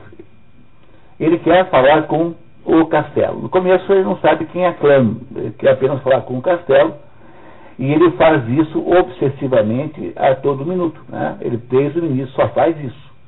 Quer o tempo todo falar com o castelo. Por que será que ele é, quer falar com o castelo? Dizer, no fundo, qual é o sentido da, do assédio que ele faz ao castelo? Alguém tem alguma ideia de qual seria a verdadeira intenção de clã ao assediar o castelo? K, perdão, não clã. Qual é a intenção de K? aproximado do poder, mas ele não quer tanto poder, porque ele no fundo não sabe quanto poder lá. O castelo é um pouco inatingível, né? O castelo o fascina. Quando ele vê aquela nutriz que parecia estar olhando para o alto, com uma, aquela luz batendo pela fresta, uma luz de neve, aquela cena de uma mulher é, amamentando sob uma, uma, uma, uma luz é, celestial, olhando para o alto, deu a ele a sensação de que ela não era daquele mundo. Depois ela ainda diz que ela é do castelo. Ele tem uma fascinação pelo castelo, mas ele quer alguma coisa muito concreta. O castelo representa o mistério, mas ele quer alguma coisa, não que representa o mistério, é misterioso em si, mas ele quer uma coisa. Ele é um sujeito que não tem nada, ele não tem nenhum patrimônio, ele tem um passado duvidoso, tem uma origem desconhecida, ninguém sabe quem ele é, ele tem apenas um nome que é uma inicial, ele não tem primeiro nome. Não é? Porque ele podia ter inventado qualquer um, não inventou, tem apenas um nome que é uma inicial. No entanto, ele obsessivamente olha para o castelo e quer alguma coisa do castelo. O que, que ele quer do castelo? Ele quer legitimar essa situação, ele quer uma identidade, ele quer que não é, é, reconhecimento, um reconhecimento de que ele é alguma coisa. Ele precisa de ter o que? Uma cara, um rosto, Nada disso ele tem no livro. Nós não temos a menor ideia da aparência física de cá. Quando um romancista descreve uma personagem, não faz assim, todas as outras personagens não são escritas assim, Juan é gordo, Juan é não sei o quê. Ele não tem nenhuma descrição. Quer dizer, ele é alguém que precisa descobrir de fato, né, reconhecer alguma coisa. E esse reconhecimento tem que vir do castelo por quê? Por que, que tem que vir do castelo? Por quê? Mas é por uma outra razão além dessa. Por, porque os de baixo não não não não aceitam, não não não concordam com uma legitimação que não venha de cima. Não é sempre assim? Ah, você para poder ter legitimidade entre os seus pares, tem que estar legitimado de cima. Então, essa é uma outra das ideias centrais dessa história. Que a legitimação, ou seja, o reconhecimento que o, o agrimensor, ou o pretenso agrimensor quer ter, necessariamente tem que vir de cima. Ele precisa, então, de qualquer maneira, obter este, este reconhecimento. E se vocês pensarem bem, com todo o rigor, K está absolutamente solitário no esforço de obter esse, esse reconhecimento. Ele nunca tem ninguém. Repararam que as pessoas que estão em torno dele são sempre meio fantasmagóricas, são sempre pessoas meio esmáticas. Mas há uma coisa muito perturbadora nessa história, que aconteceu logo no começo, que é perguntar assim, por que é que K não reconhece os ajudantes como não sendo, né? como não sendo seus antigos eh, ajudantes? A resposta mais óbvia é porque ele nunca teve ajudante nenhum. Porque, na verdade, ele inventou que era agrimensor para apenas se livrar do assédio lá na, na hospedaria, no albergue, e nunca foi agrimensor nenhum. É claro que contra esta tese existe depois as correspondências que falam em agrimensor e conta essa história de que, de fato, um agrimensor foi contratado, por engano, mas tinha sido. Mas tem uma razão muito mais interessante do que essa para que nós possamos compreender porque é que cá não aceita os, não consegue, não consegue perceber, reconhecer os ajudantes. Quem é que são esses ajudantes, afinal de contas? Quem são os ajudantes? Por que, que os ajudantes não vão dele e estão colados nele o tempo todo? Esses ajudantes são duplos do cá. São ele mesmo. Os ajudantes são ele mesmo. São a parte da existência real de cá que ele rejeita. A parte responsável, a parte infantil, a parte esculhambada. Aqueles dois ajudantes são, representam assim uma espécie de pedaço da existência de cá, que é ele mesmo, e por isso que eles estão tanto procurados nele, porque eles não conseguem se livrar dele, porque são eles mesmos. Os ajudantes de cá são a mesma pessoa. Que, quem é que mandou os ajudantes? Quem mandou os ajudantes foram, foi o Castelo que mandou os ajudantes. Mas com que objetivo? Primeiro, para diverti-lo. Lembra quando finalmente eles explicam? Para divertir cá, porque ele pensa que ali ia encontrar alguma coisa extraordinária, mas na prática não ia. Então os ajudantes são, na verdade, um pedaço da própria existência de cá, que por alguma razão ele não reconhece. E é por isso que os ajudantes são duplos. É um duplo, como se fosse sempre uma coisa junto com a outra. E ele não consegue se livrar deles, por quê? Porque eles, esses ajudantes são ele mesmo. E essa é a razão pela qual ele não se livra dos ajudantes. Os ajudantes têm uma conotação de representar aspectos da existência real de cá com, a qual, com as quais ele não quer se confrontar. Você tem aí, portanto, um sujeito que busca reconhecimento de cima e, eh, ao fazer, né, ao buscar o reconhecimento de cima, ele, ele, ele, ele faz isso sem, no entanto, se dispondo a reconhecer a sua própria realidade, a sua própria identidade, a sua própria pessoa. E o que, que ele tenta fazer no lugar disso? Ele tenta, no lugar disso, jogar com o jogo burocrático do castelo. Não é isso que ele faz? Fica tentando descobrir quem é que manda, como é que faz, como é que acessa, como é que não. Não é isso que ele faz? O modo como ele consegue chegar, aproximar-se do castelo, é por um jogo de aproximação burocrática, porque na medida em que ele não aceita a verdadeira natureza que ele tem, ou seja, os, medida que ele não aceita, o, o que, que significa a chegada do, do, do, dos ajudantes? Ora, a chegada dos ajudantes significa a recuperação da unidade da pessoa de cá. Porque o cá é ele e mais aqueles dois, simbolicamente falando.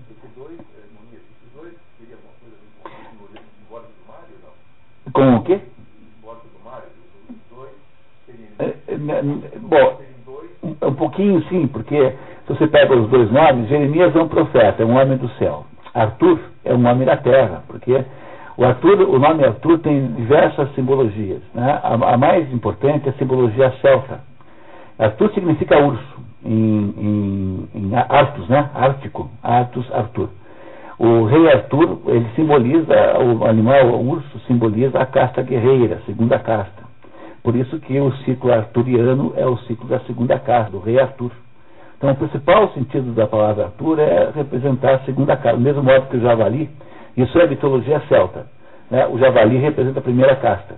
Então, nunca esquecer né, que o Felipe IV Belo, que foi destruidor dos templários, morreu dali a pouco num acidente por um javali que representava, ironicamente, a casta, a casta bramânica primeira. A mitologia celta. Mas para a mitologia europeia em geral, o símbolo do urso é que o urso mora nas cavernas. Então o urso traz, assim, digamos, a profundidade da terra.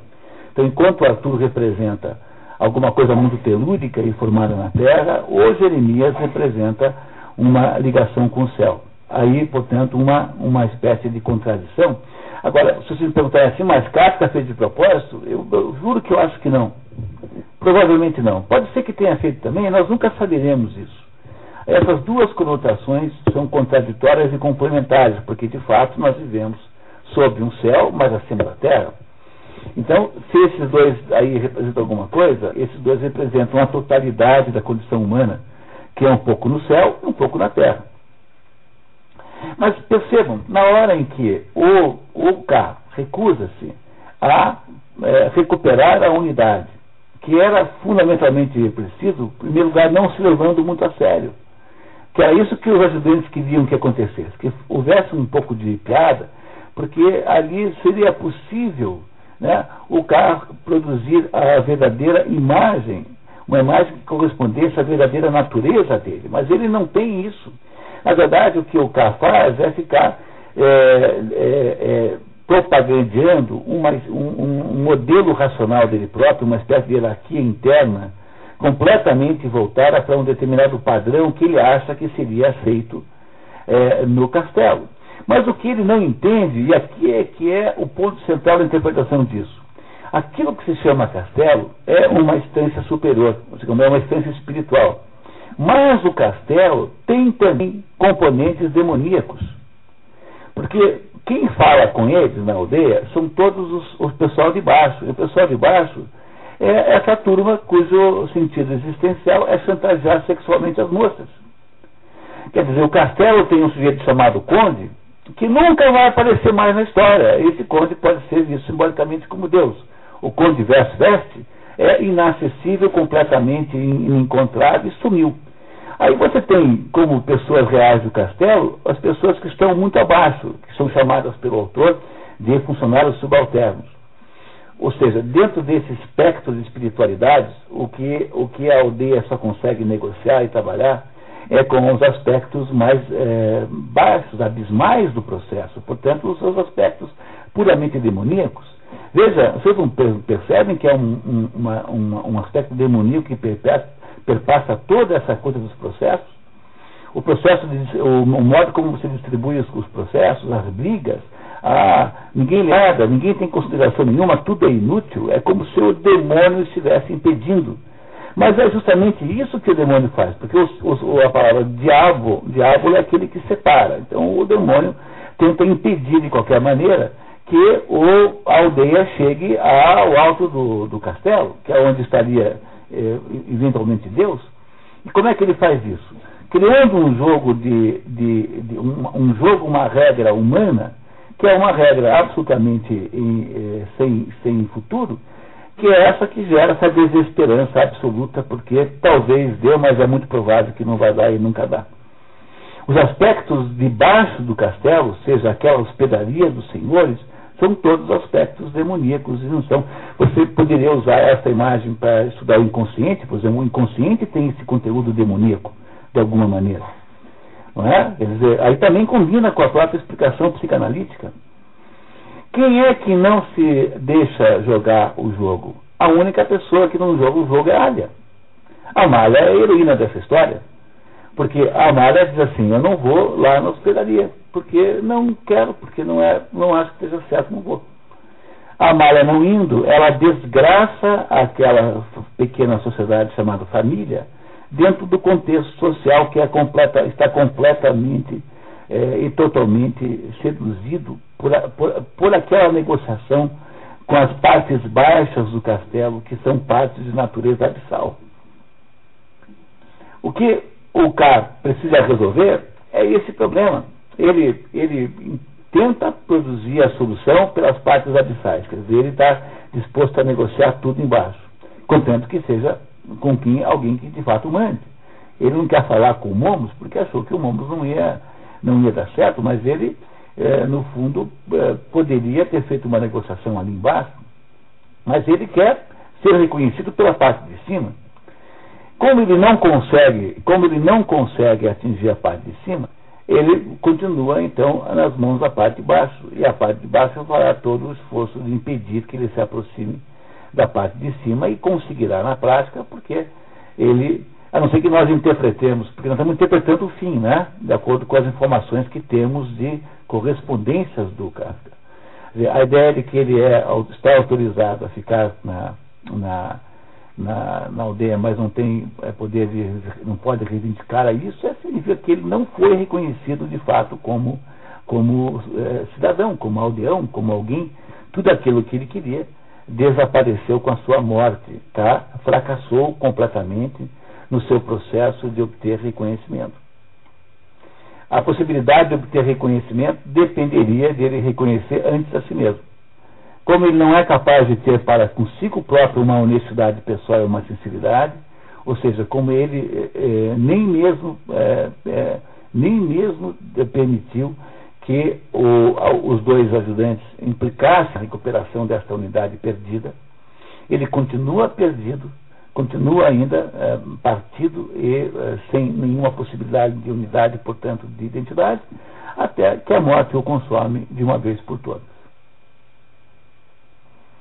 Essa me parece ser uma interpretação é, muito adequada, porque se você for pensar bem, não há muito que contradiga isso. Se você for olhando ao longo do livro, e, e é, lembrar sempre que quando Kafka desenhou isso, não, ele falou assim, bom, tenho essa ideia, agora eu vou fazer uma história para explicar. Entenderam? Não, não é assim que faz. O sujeito vai fazendo, vai fazendo e a, a vida dele, o mundo, é, o mundo interno vai saindo e o mundo interno vai refletindo, né? vai, vai, vai, vai mostrando coisas que ele precisaria entender. Dizer, no fundo, o que o, como verso verso nunca aparece, o que essa história aí mais ou menos é, representa é o fracasso ontológico de, de K. K fracassou completamente, fracassou mais do que o Joseph K. E, e muito mais do que o Gregor Samsa, porque o Gregor Samsa foi uma vítima. Teve ainda uma, uma existência é, de vitimização, que serviu para viabilizar a família dele, mas o K não. O K não foi capaz. Pois não, Anatório? É, apesar de que ele não foi um fracasso total como escritor, ele teve algum prestígiozinho. Mas que Praga era uma praça pequena, entendeu? É, não, tem que reconhecer quem é mesmo para poder ser reconhecido pelos outros. Então, o, claro que também tem um pouco disso. Tem, com certeza tem. Anatólia, olha, se o Casca não fosse o Casca, se o autor não fosse o Casca, esse livro não teria sido assim jamais. Quer dizer, só a vida de Kafka, uma vida muito difícil, é que poderia ter gerado uma obra dessa, porque essa é uma obra que você mais ou menos escreve com sangue, né? Porque é uma obra da, da, da, da tensão humana maior. Quer dizer, você tem, você tem um mundo, um mundo, não sei se vocês sabiam, mas há uma porção de citações assim. É como se o mundo fosse, quando, quando há a queda do paraíso, Deus entrega as chaves do mundo para o demônio. Ah, o mundo material, o mundo baixo, é o mundo demoníaco, porque é o mundo das coisas, é o mundo material. É aquilo que pode falar Querodonta, é o mundo da Queronte. É onde ele vai depois navegar, né? Se flexere neco no superos, né? Se flexere superos neco, a Querodonte movê-la. Diz Freud na, na epígrafe do livro, uma obra mais, a obra mãe, né? Que é a, a, a interpretação dos sonhos. Se eu não posso convencer os de cima, eu vou agitar o inferno. Que é isso que está escrito lá, é um, é um verso da, da Eneida, de, de Virgílio. Então, o que acontece é que o, o, a solução que, que K tenta dar é uma solução falsa o tempo todo. Tão falsa quanto é o procedimento administrativo desse pessoal, porque é tudo de mentira. É tudo falso, ninguém lê nada, é tudo bobagem. É tudo apenas, como diz o Manuel Bandeira, agitação feroz sem finalidade. É uma das mais geniais frases já ditas por um brasileiro. Agitação feroz sem finalidade. Da autoria Manuel Bandeira. É isso que é. Ele faz o jogo daquela agitação feroz porque ele é tão falso quanto é aquele mundo ali. Ele não sabe retomar sua unidade, que seria fundamental para que ele pudesse conviver entre esses dois extremos de abismo e, e firmamento, que é essencialmente a, natureza humana, a natureza humana é calcada no meio dessa tensão. Ele não consegue resolver a tensão. Assim como também não faz a Frida. Todas essas pessoas negociam diabolicamente a regra do diabo, né? negociam diabolicamente a prima, menos a Malha. A Malha é a única que não negocia. Você tem algum exemplo ali de alguém que se poderia estar perto disso? É a Malha. E só a Malha. Não, diga. Você tinha uma dúvida? Tá? Pois não, Maria Lúcia. É porque é, eu acho que tem, porque o, o Casca leu, o Casca leu no Gênesis 6 e 2, 6 e 2, que diz bem assim, quer ver? Eu não sei de cabeça exatamente, mas é mais ou menos assim. E então os filhos de Deus, Gênesis, os filhos de Deus olharam para a terra e se apaixonaram pelas filhas dos homens. Está lá no Gênesis, desse jeito. É, Compreendeu? Mas a gente tem que se lembrar sempre que lá no livro de Jó, o diabo também é filho de Deus. Porque tecnicamente, é, ele é um, mais um anjo como os outros. Então, o que eu acho que vem aí é que, o, o, o, aí, com clareza, me parece, essa distinção ontológica básica entre homens e mulheres, que é da natureza lunar e da natureza solar. Então, como as mulheres refletem melhor o que tem no castelo, exceto a mãe do Hans, que mora no castelo mesmo, ela é castelo, as outras, de alguma maneira, refletem melhor o castelo do que os homens. Eu acho que é essa a razão pela qual. E o, o Kafka passou a vida inteira tentando casar sem conseguir, tinha um medo terrível das mulheres, uma espécie de temor reverencial.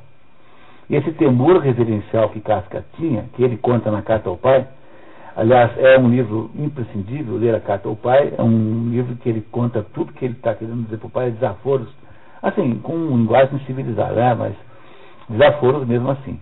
Ele tem um temor reverencial pelas mulheres. Isso é que tem na, na cabeça do Kafka. E ele reproduz um pouco isso aí, e parece que seja essa a explicação provável. Mas, fundamentalmente, o, o Kafka adora duplos. Vocês lembrarem do processo, os dois guardas que vêm prendê-lo são dois duplos. E os dois guardas que vão matá-lo no final também são dois duplos.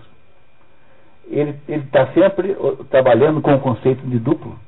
O, o, o, Jeremias e o Arthur são dois são pedaços do, do que ele não aceita. São conteúdos do K que ele rejeita e construiu a vida dele em torno de uma espécie de esquema esquemático de mentira, exatamente como faz o Julien Sorrel no, no livro chamado o, o, o Vermelho Negro. Quem quiser entender como é que faz isso, basta você ler o Vermelho Negro, que foi alvo aqui do programa ano passado, né? mas é um livro maravilhoso, magnífico.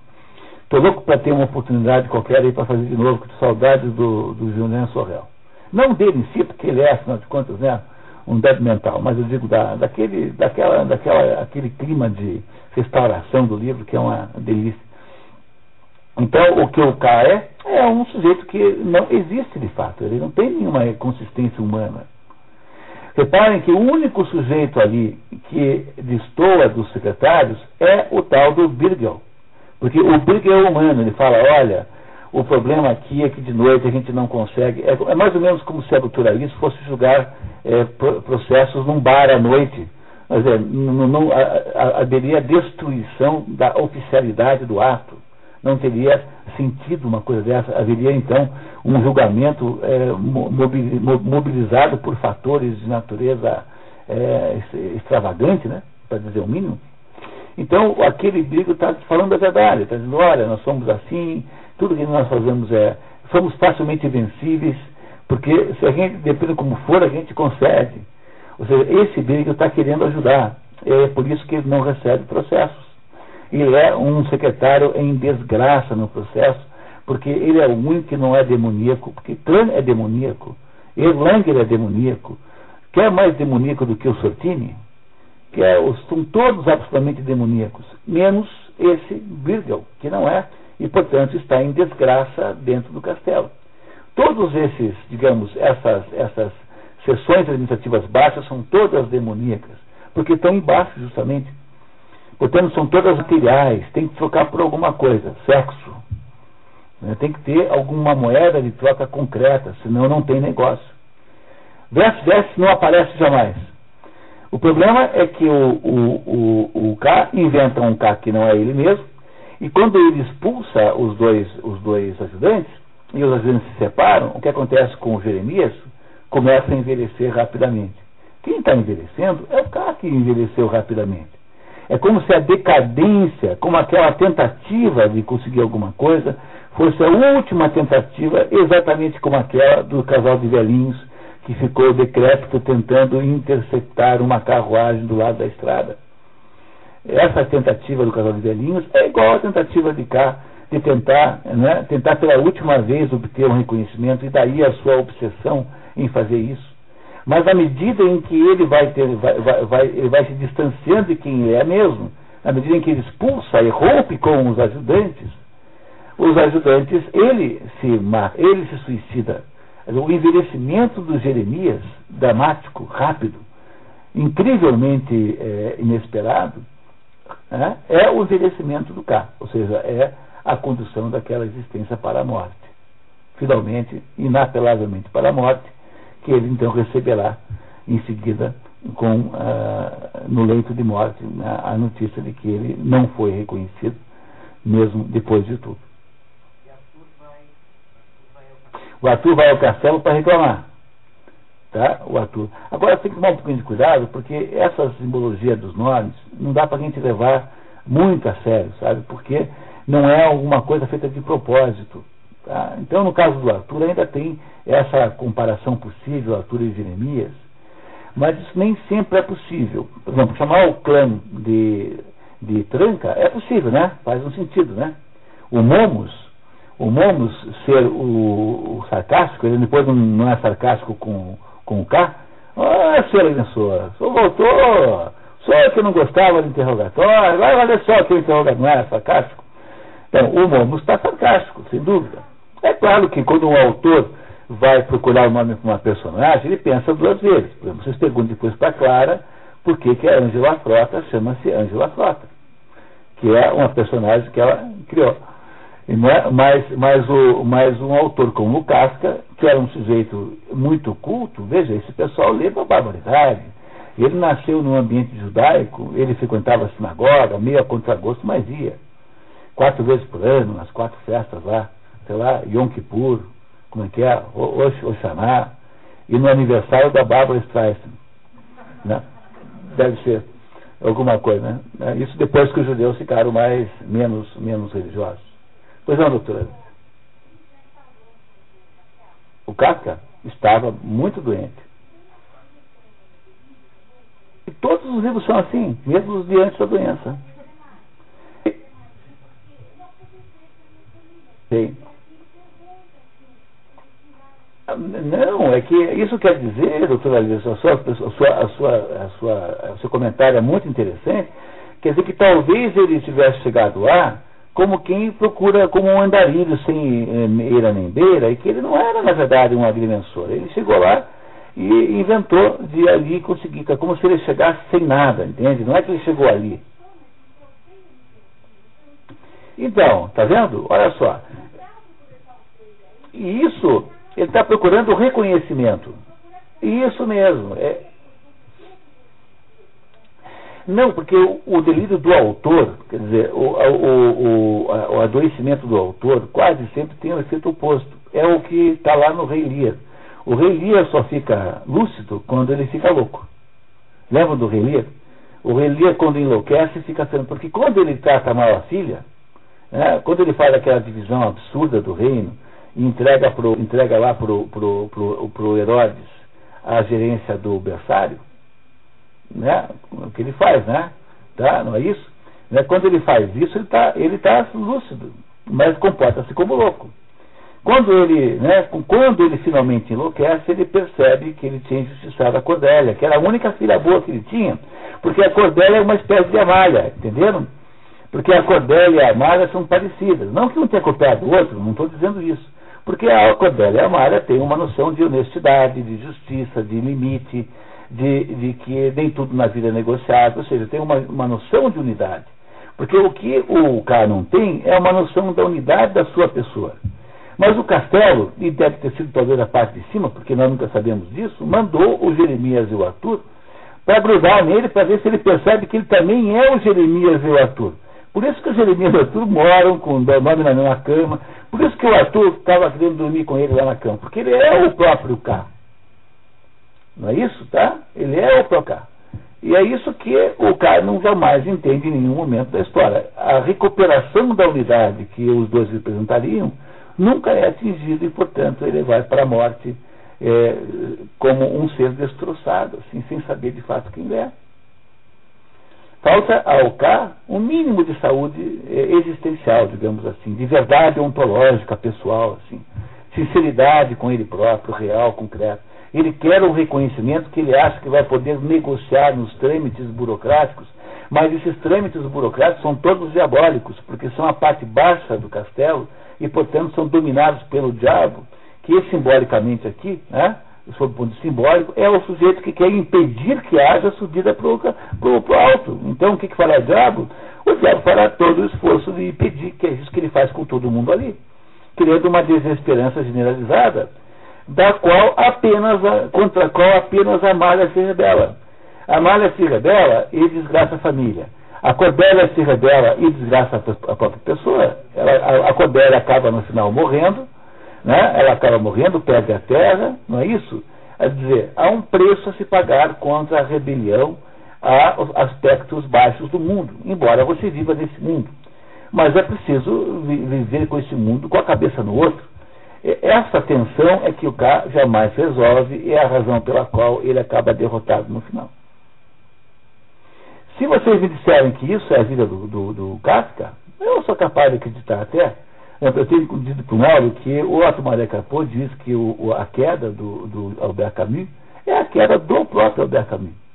Porque ele, caso de nós, embora seja um sujeito inteligente e genial, ele pegou o bom errado a vida quase toda, né? achando que a coisa é, boa da vida era ser como o merçou do estrangeiro, que ela não, não chorar quando a sua mãe morre. Bom, como se isso fosse algum, algum. Entendeu o que, que é isso? É isso é o que faz o cara. É inventar um cara que não existe e ficar brincando que é aquele outro sujeito.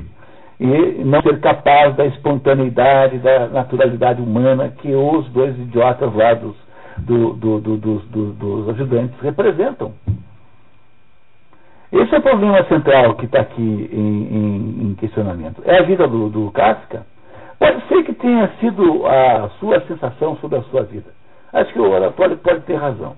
Mas nós não devemos nos preocupar com isso, porque isso aqui não é um estudo biográfico. Nós não estamos interessados na biografia do Kafka. Nós estamos interessados em saber o que é que representa isso é, em termos universais, ou seja, como é que a gente tira isso daí e aplica na vida real concreta. É. É isso. É verdade. É porque a, a, a não tem comunicação, porque o pessoal pensa que a comunicação é pelo momos e pelo clã. E o, o clã e o momos não é que representa a igreja, entendeu? Não é isso não, mas representa as coisas mundanas. Entenderam? É, isso, é por isso que não tem comunicação. Não, é que o, o, que o K não está procurando saber como funciona o mundo. O K quer reconhecimento.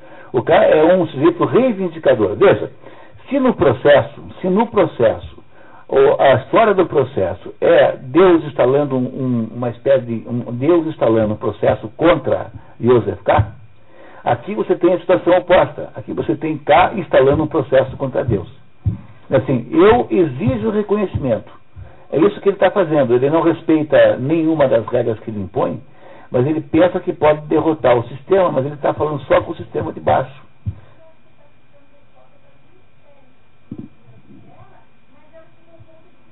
O que é uma coisa, aliás, comum, né? É preciso saber que isso é uma coisa absolutamente natural.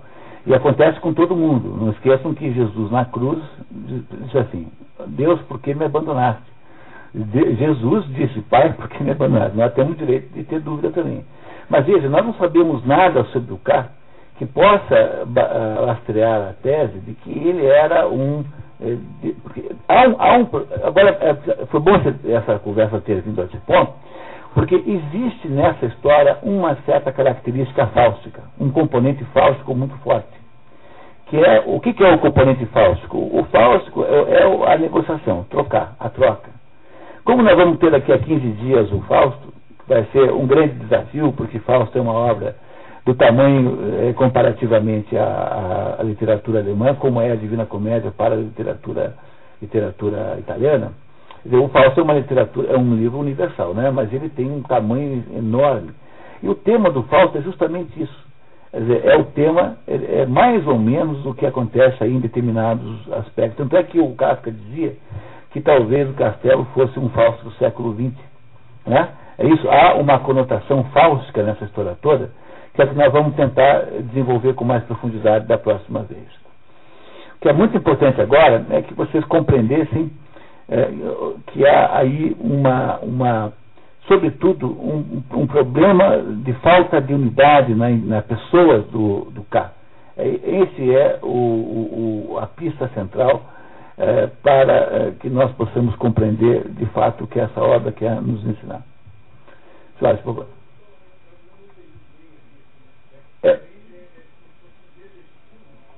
É, é, é, esse é o ensinamento do livro para você.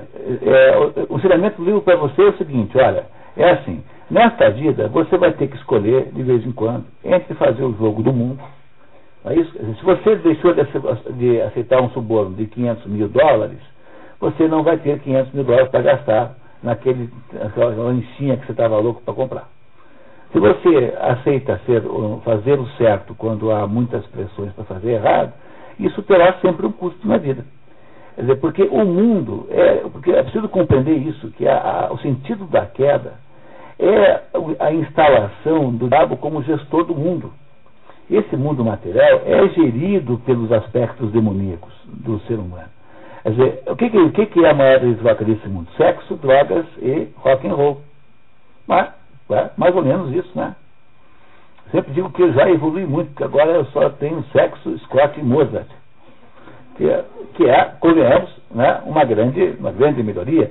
Mas o, as, moedas, as moedas do mundo, vocês não percebem isso no jornal? O jornal, a, a, toda o, o, centro essencial da vida brasileira é um jeito de ganhar mais um dinheirinho por meio de uma sacanagem qualquer, como arrumar uma sinecura pública, é, botar lá uma lei que favorece você, roubar lá um mensalão, fazer não sei o quê. Então, imagino quando vão fazer um aeroporto assim novo, uma pista nova aqui, 60 milhões de dólares, como já deve ter gente salivando. Nossa, eu vou ficar com 15% desse dinheiro para mim. E é, e é, assim, quer dizer, o mundo é demoníaco. O mundo material concreto das coisas é dirigido pelo diabo, simbolicamente, compreendem? Tá? Não é isso? Então, esse mundo propõe a você acordos faustianos, fáusticos, né? que o acordo de vender alma. É isso. E esse mundo faustiano vai dizer para você assim, ó, o negócio é o seguinte, pô, aqui é assim, você faz assim e leva assim. Você quer se reagir contra isso, como faz o. Porque o Birgel, na verdade, nem nos diz que é isso, porque o Birgel é apenas um funcionário que tem uma atitude honesta e de sinceridade. Então, ele está sendo punido não recebendo mais processos. Mas a Amália é tipicamente o caso de alguém que se põe contra esse jogo demoníaco do mundo. E aí o que acontece? Acontece que é um preço a ser pago pela, pela. porque a sociedade fica contra. Ela é destruída pela própria, pelo próprio jogo que está em volta, que é demoníaco. É, claro, que é, é otário, né? Quer dizer, você. É, facilmente hoje em dia alguém que seja honesto vai ser tido como burro, otário, oxa, imbecil. Como é que pode um sujeito desse fazer uma coisa dessa? Vindo lá. É porque, porque é porque a mulher é lunar, quer dizer, a mulher é lunar, ela não é solar. Então significa o seguinte, que para ela ser de alguém do castelo, já é uma solução para o problema. Entendeu? Mas por que, que coloca o nome da, do marido no, até do telefone da, do, do, do, nome da mulher, quando elas casam? Porque a, a mulher tem uma natureza passiva, natureza lunar. Então, quando, quando ela casa, ela mais ou menos muda de família, agrega-se a uma outra pessoa. O que, que elas querem ser? O que, que queria ser dona do albergue? ela dizia, ah, uma vez eu já fui do clã. Então isso pediu que a vida dela toda pudesse existir. A Frida queria apenas ser mais do clã do que ela já era. Ela queria apenas deixar claro que o clã queria. Por isso que ela armou aquela, aquela, aquele golpe em cima do burro do, do, do carro, que achava que era um sedutor, no fundo era apenas um instrumento de manipulação que ela fez da, dele, porque ele é o alvo certo, havia acabado de chegar, entendeu? Ninguém conhecia, ele cairia fácil, estava sozinho. Não é isso? A Pepe falou assim, puxa, mas o tal do senhor lá até me deu um medalhão, eu quase consegui. Quer dizer, o problema é que pertencer ao castelo, sob o ponto de vista da mulher, é diferente do que é o pertencimento do ponto de vista do homem. Se, se compreendeu? É assim, você, você já, você é uma, é, deixa eu ver se eu explico para vocês de outro jeito. Assim, a mulher é capaz, se quiser, se quiser, de se realizar totalmente pelo casamento. Mas você nunca. Pessoa que ridículo seria que dizer não. Tem até um, um filme assim chamado Le, Mari de la Coiffeuse, que é um sujeito que é casado com uma. Quando ele era criança, ele queria casar com uma cabeleireira. Filme francês. E ele, quando cresce, ele, tudo que ele faz é casar com uma cabeleireira. Ele diz, o que você faz na vida? Moi, je suis le mari de la coiffeuse.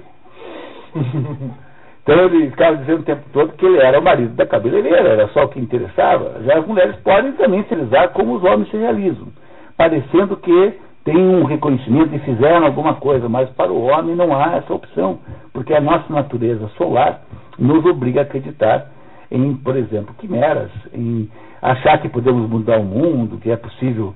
Você compreendeu a diferença que há nisso? Então, Aí há a, a, diferença das duas psicologias diferentes de homens e mulheres. Agora, o, o Birgel é um sujeito que quer tentar ser honesto consigo mesmo, pelo menos. Porque ele não está se, não tá se autoiludindo.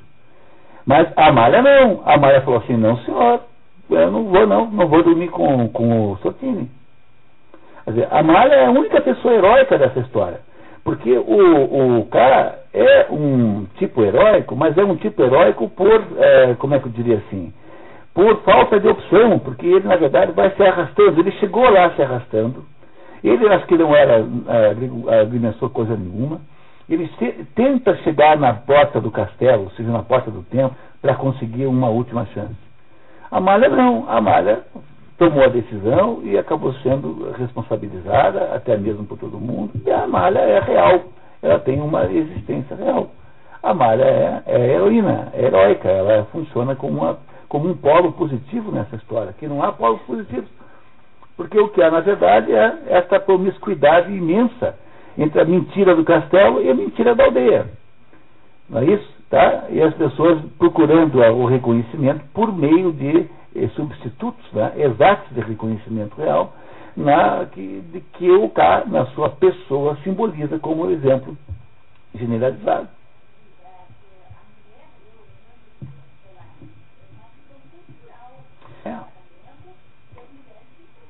É que nós, é que nós, é que nós hoje em dia não acreditamos mais na natureza das coisas, mas nós acreditamos apenas nas, nas, nas, nas palavras que nós usamos para as coisas. Então, o que aconteceu nesse mundo moderno é que nós fazemos questão de, de, de, de imaginar. Então, quando eu tinha 18 anos, 19 anos, meus primeiros colegas começavam a casar e tinham essa ideia. Eles diziam assim: não, Olha, uh, o, esse negócio de que menina gosta de boneca e menino gosta de carrinho de bombeiro, isso é um preconceito cultural. Isso foi inventado pela sociedade. Então, como querem que as mulheres sejam cozinheiras, sei lá o que, mães, então inventam um jeito de fazer isso. Daí davam no Natal o carrinho de bombeiro para a menina e a boneca para o menino, boneca suja, assim, sei lá o que, que tinha na época. E, e, aí, e aí ficavam incrivelmente assustados quando elas trocavam, as crianças trocavam escondido, sem o pai ver, porque achavam que, que, que, que, que, que não era assim. Então, esse é um assunto bem longo, mas é, é preciso é, que vocês considerem aqui como uma possibilidade, pelo menos, é, isso que eu estou dizendo ter um sentido, porque não, ao contrário, a mãe judia né, é quem manda na família. Né? Não, ela é uma espécie de tirana familiar, é muito mais. Está vendo?